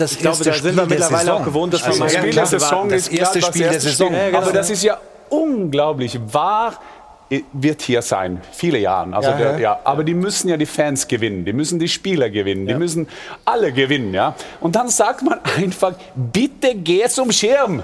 Wie schwierig ist das? Kann man das? Ist das nicht erlaubt in Köln? Nicht nur, äh, auch wenn, wenn, wenn das noch äh, enger wäre, muss er ja da gehen, um uns das kommunizieren. Der Schiedsrichter bestimmt alles. Okay, das akzeptieren wir. Der geht zum Schirm und da sagt er, er macht noch den Fehler. Eigentlich machst du trotzdem- den Schiedsrichter ja stark, wenn du ihn rausschickst, weil dann nämlich Genau, Marco Fritz und das die Entscheidung verstehen die, trifft, diese? Wahlleute nicht. Und das, Foul verstehen ist ja nicht. da. So, und wenn wir uns die Szene nochmal angucken, der Ball wird ja reingespielt noch. Genau. Und Thüram äh, würde da ja stehen und sagen, danke, ich mache das Tor. Aber eben durch dieses Foulspiel steht er nicht da. Jetzt schau mal hin. Hier ist das Foul, ganz klar, zweifacher Kontakt. Jetzt kommt der Ball rein, da wo er ja gestanden hätte. Ja. Also musst du runtergehen, also in den Keller oder ein Zeichen vom Keller kommen und sagen, wir müssen uns das anschauen. Vor allem, vor, vor allem, weil es ja eine womöglich spielentscheidende Szene war. Also ich glaube schon, dass, die, dass die Gladbacher das Ja. Spiel, wenn sie einen Elfmeter bekommen hätten, ihn verwandelt hätten, durchaus äh, gewinnen Wir hätten haben, wir haben dann ja in der 83. nochmal eine Szene gehabt. Die ist allerdings eher umstritten oder wie, würdest du, wie, wie hast du die gesehen? Hättest du da ähm, Elfer gegeben in dem Zweikampf von Upamecano? Ich, Kostet das jetzt Also- drei Euro, wenn ich sage, man kann ihn geben, aber man muss ihn Ja, nicht ich- geben? Ja, dann Komm, hau wir hauen rein, wir hauen rein. Es ist schwierig. Ne? Also das zu beurteilen ist sehr schwierig. Al- Also es gibt dort Kontakte, aber es sind leichte Kontakte. Das nimmt natü natürlich Thüram an, runterzugehen. Also den muss man meiner Meinung nach jetzt nicht geben. Aber für ihn ist es schwer abzuschließen. Er, er sucht den, oder? geben. Er, er sucht den Elfer. Er, er sucht den aber so stark, Ja. dass, er, dass er sozusagen richtig umgestoßen wird, ist es eben auch nicht. Ja, ja. Von daher. Wenn ich Gladbacher wäre, hätte ich ihn haben wollen. Als Bayern hätte ich gesagt, es ist okay, wenn er nicht ist. Aber Also- Simon, wir haben ja vor der Sendung gesprochen über einen vor, vor zehn Jahren. Dann habe ich gesagt, dass er hätte eine rote Karte bekommen können. Und dann hat Rudi Völler uns Muppets genannt, in, überall in die Zeitungen, weil der hatte einen Ruhm, keine bekommen. der war ja so nett und der würde nie etwas, so etwas bekommen. Aber Upamecano in diesem Spiel war ja ein bisschen, was sagt man in Deutsch, ungeschickt. Also Ja, ja. der macht ja irgendwie solche Sachen, ja. Und nur dadurch, ich sage, das muss man nicht geben, kann, kann, oh, ja, bla, bla, bla, bla, und ich muss sicher auch jetzt zahlen, aber den ersten, und ich gucke hier der Runde herum, wer kann hier allein fallen wie Thuram? Das ist ja nicht möglich. Ich Kannst du das nicht. versuchen? Nein, um Gottes nein, Willen. nein. Also ich sage dir, warum er Verletzt runtergeht in der. Situation. Die Szene davor war in der 81. Das war zwar, er hat ihn nicht gegeben. In der 83. kommt die Szene. Da hat er 100 Prozent auch im Hinterkopf gehabt. Wenn ich jetzt runter Dann ist es Konzessionsentscheidung. wird er Ja. pfeifen, weil er hat ja eben nicht gepfiffen. Und genau so ist es passiert. Dass Aber er nicht Alfred, wir werden diese Ja. Diskussion um den äh, Kölner Keller wahrscheinlich nicht los. Auch in dieser, Naja, es ist die dritte, vierte Saison. Trotzdem muss man ja sagen, dass der Kölner Keller letztlich im Fußball mehr Gerechtigkeit Ja, das gebracht stimmt. hat. Das muss man erst mal sagen. Ich glaube, der Knackpunkt ist, dass der Keller nur dann eingreift, wenn eine klare Fehlentscheidung vorliegt. Und das ist schon wieder so ein schwammiger Begriff. Was ist eine klare Fehlentscheidung des Schiedsrichters? Möglicherweise das, ja. Andere vielleicht. sagen das, Effe sagt nein. Also, das ist, glaube ich, der Knackpunkt. Und deswegen gebe ich dir recht. Der Schiedsrichter muss an den Schirm gehen, muss es sich anschauen und muss auch die Größe haben, dann sich selbst möglicherweise zu revidieren. Weil äh, Keller greift nur ein, wenn es eine, Klasse, eine klare Fehlentscheidung ist. Das ist der nächste schwammige Begriff, der das Ganze immer wieder zur Diskussion bringen wird. Ja, und, und die, Schiedsrichter, diese Körpersprache, wo die da stehen und wartet, die sehen aus wie John Travolta in Staying Alive. Also die stehen nur so und, und benutzt diese 20, 30 Sekunden, dann gehst du so Schirm, guck dir das an und sagst du, das war ein Fehler. Und ganz Fußball Deutschland sagt, ich habe so viel Respekt für diesen Schiedsrichter. Und, aber die macht es total andersrum und das ärgert mich. Ich habe mal geschrieben, und das wäre, glaube ich, nach wie vor sinnlos, dass jede Mannschaft, das gibt es im American Football so, dass jede Mannschaft zwei oder dreimal das Recht So hat, Challenge hat den. Schiedsrichter zu zwingen, an den Schirm zu gehen. Die Mannschaft, der Trainer kann sagen, das schaust du dir jetzt bitte an. Ich bin mir ziemlich sicher, dass das kommen wird. Ja, Ich hoffe es. Ja, und ich muss hoffe kommen. es. Das muss kommen. Das muss kommen. Ja, wir haben es in der- anderen Sportarten ja wenn die auch, im Keller Tennis und und der so. Schiedsrichter selber nicht Einfluss nehmen, die Spieler aber zu deinem Trainer sagen, Trainer, wirf das Ding auf den Platz, das war 100% eine Fehlentscheidung, dann muss das kommen. Das muss kommen. Auch das eine Diskussion, die uns hier durch die Saison tragen wird. Da bin ich ziemlich sicher, oder? Auf jeden also ganz, ganz sicher. Wir sind gleich zurück, liebe Zuschauer. Letzte Mal Unterbrechung in äh, diesem Stahlwerk Doppelpass am ersten Bundesligaspieltag. Und wir freuen uns, dass Sie nach wie vor dabei sind. Wir sprechen gerne über die Fußball-Bundesliga und über die Themen. Also Kommen Sie zurück zu uns ins Airport Hilton. Kurze Pause.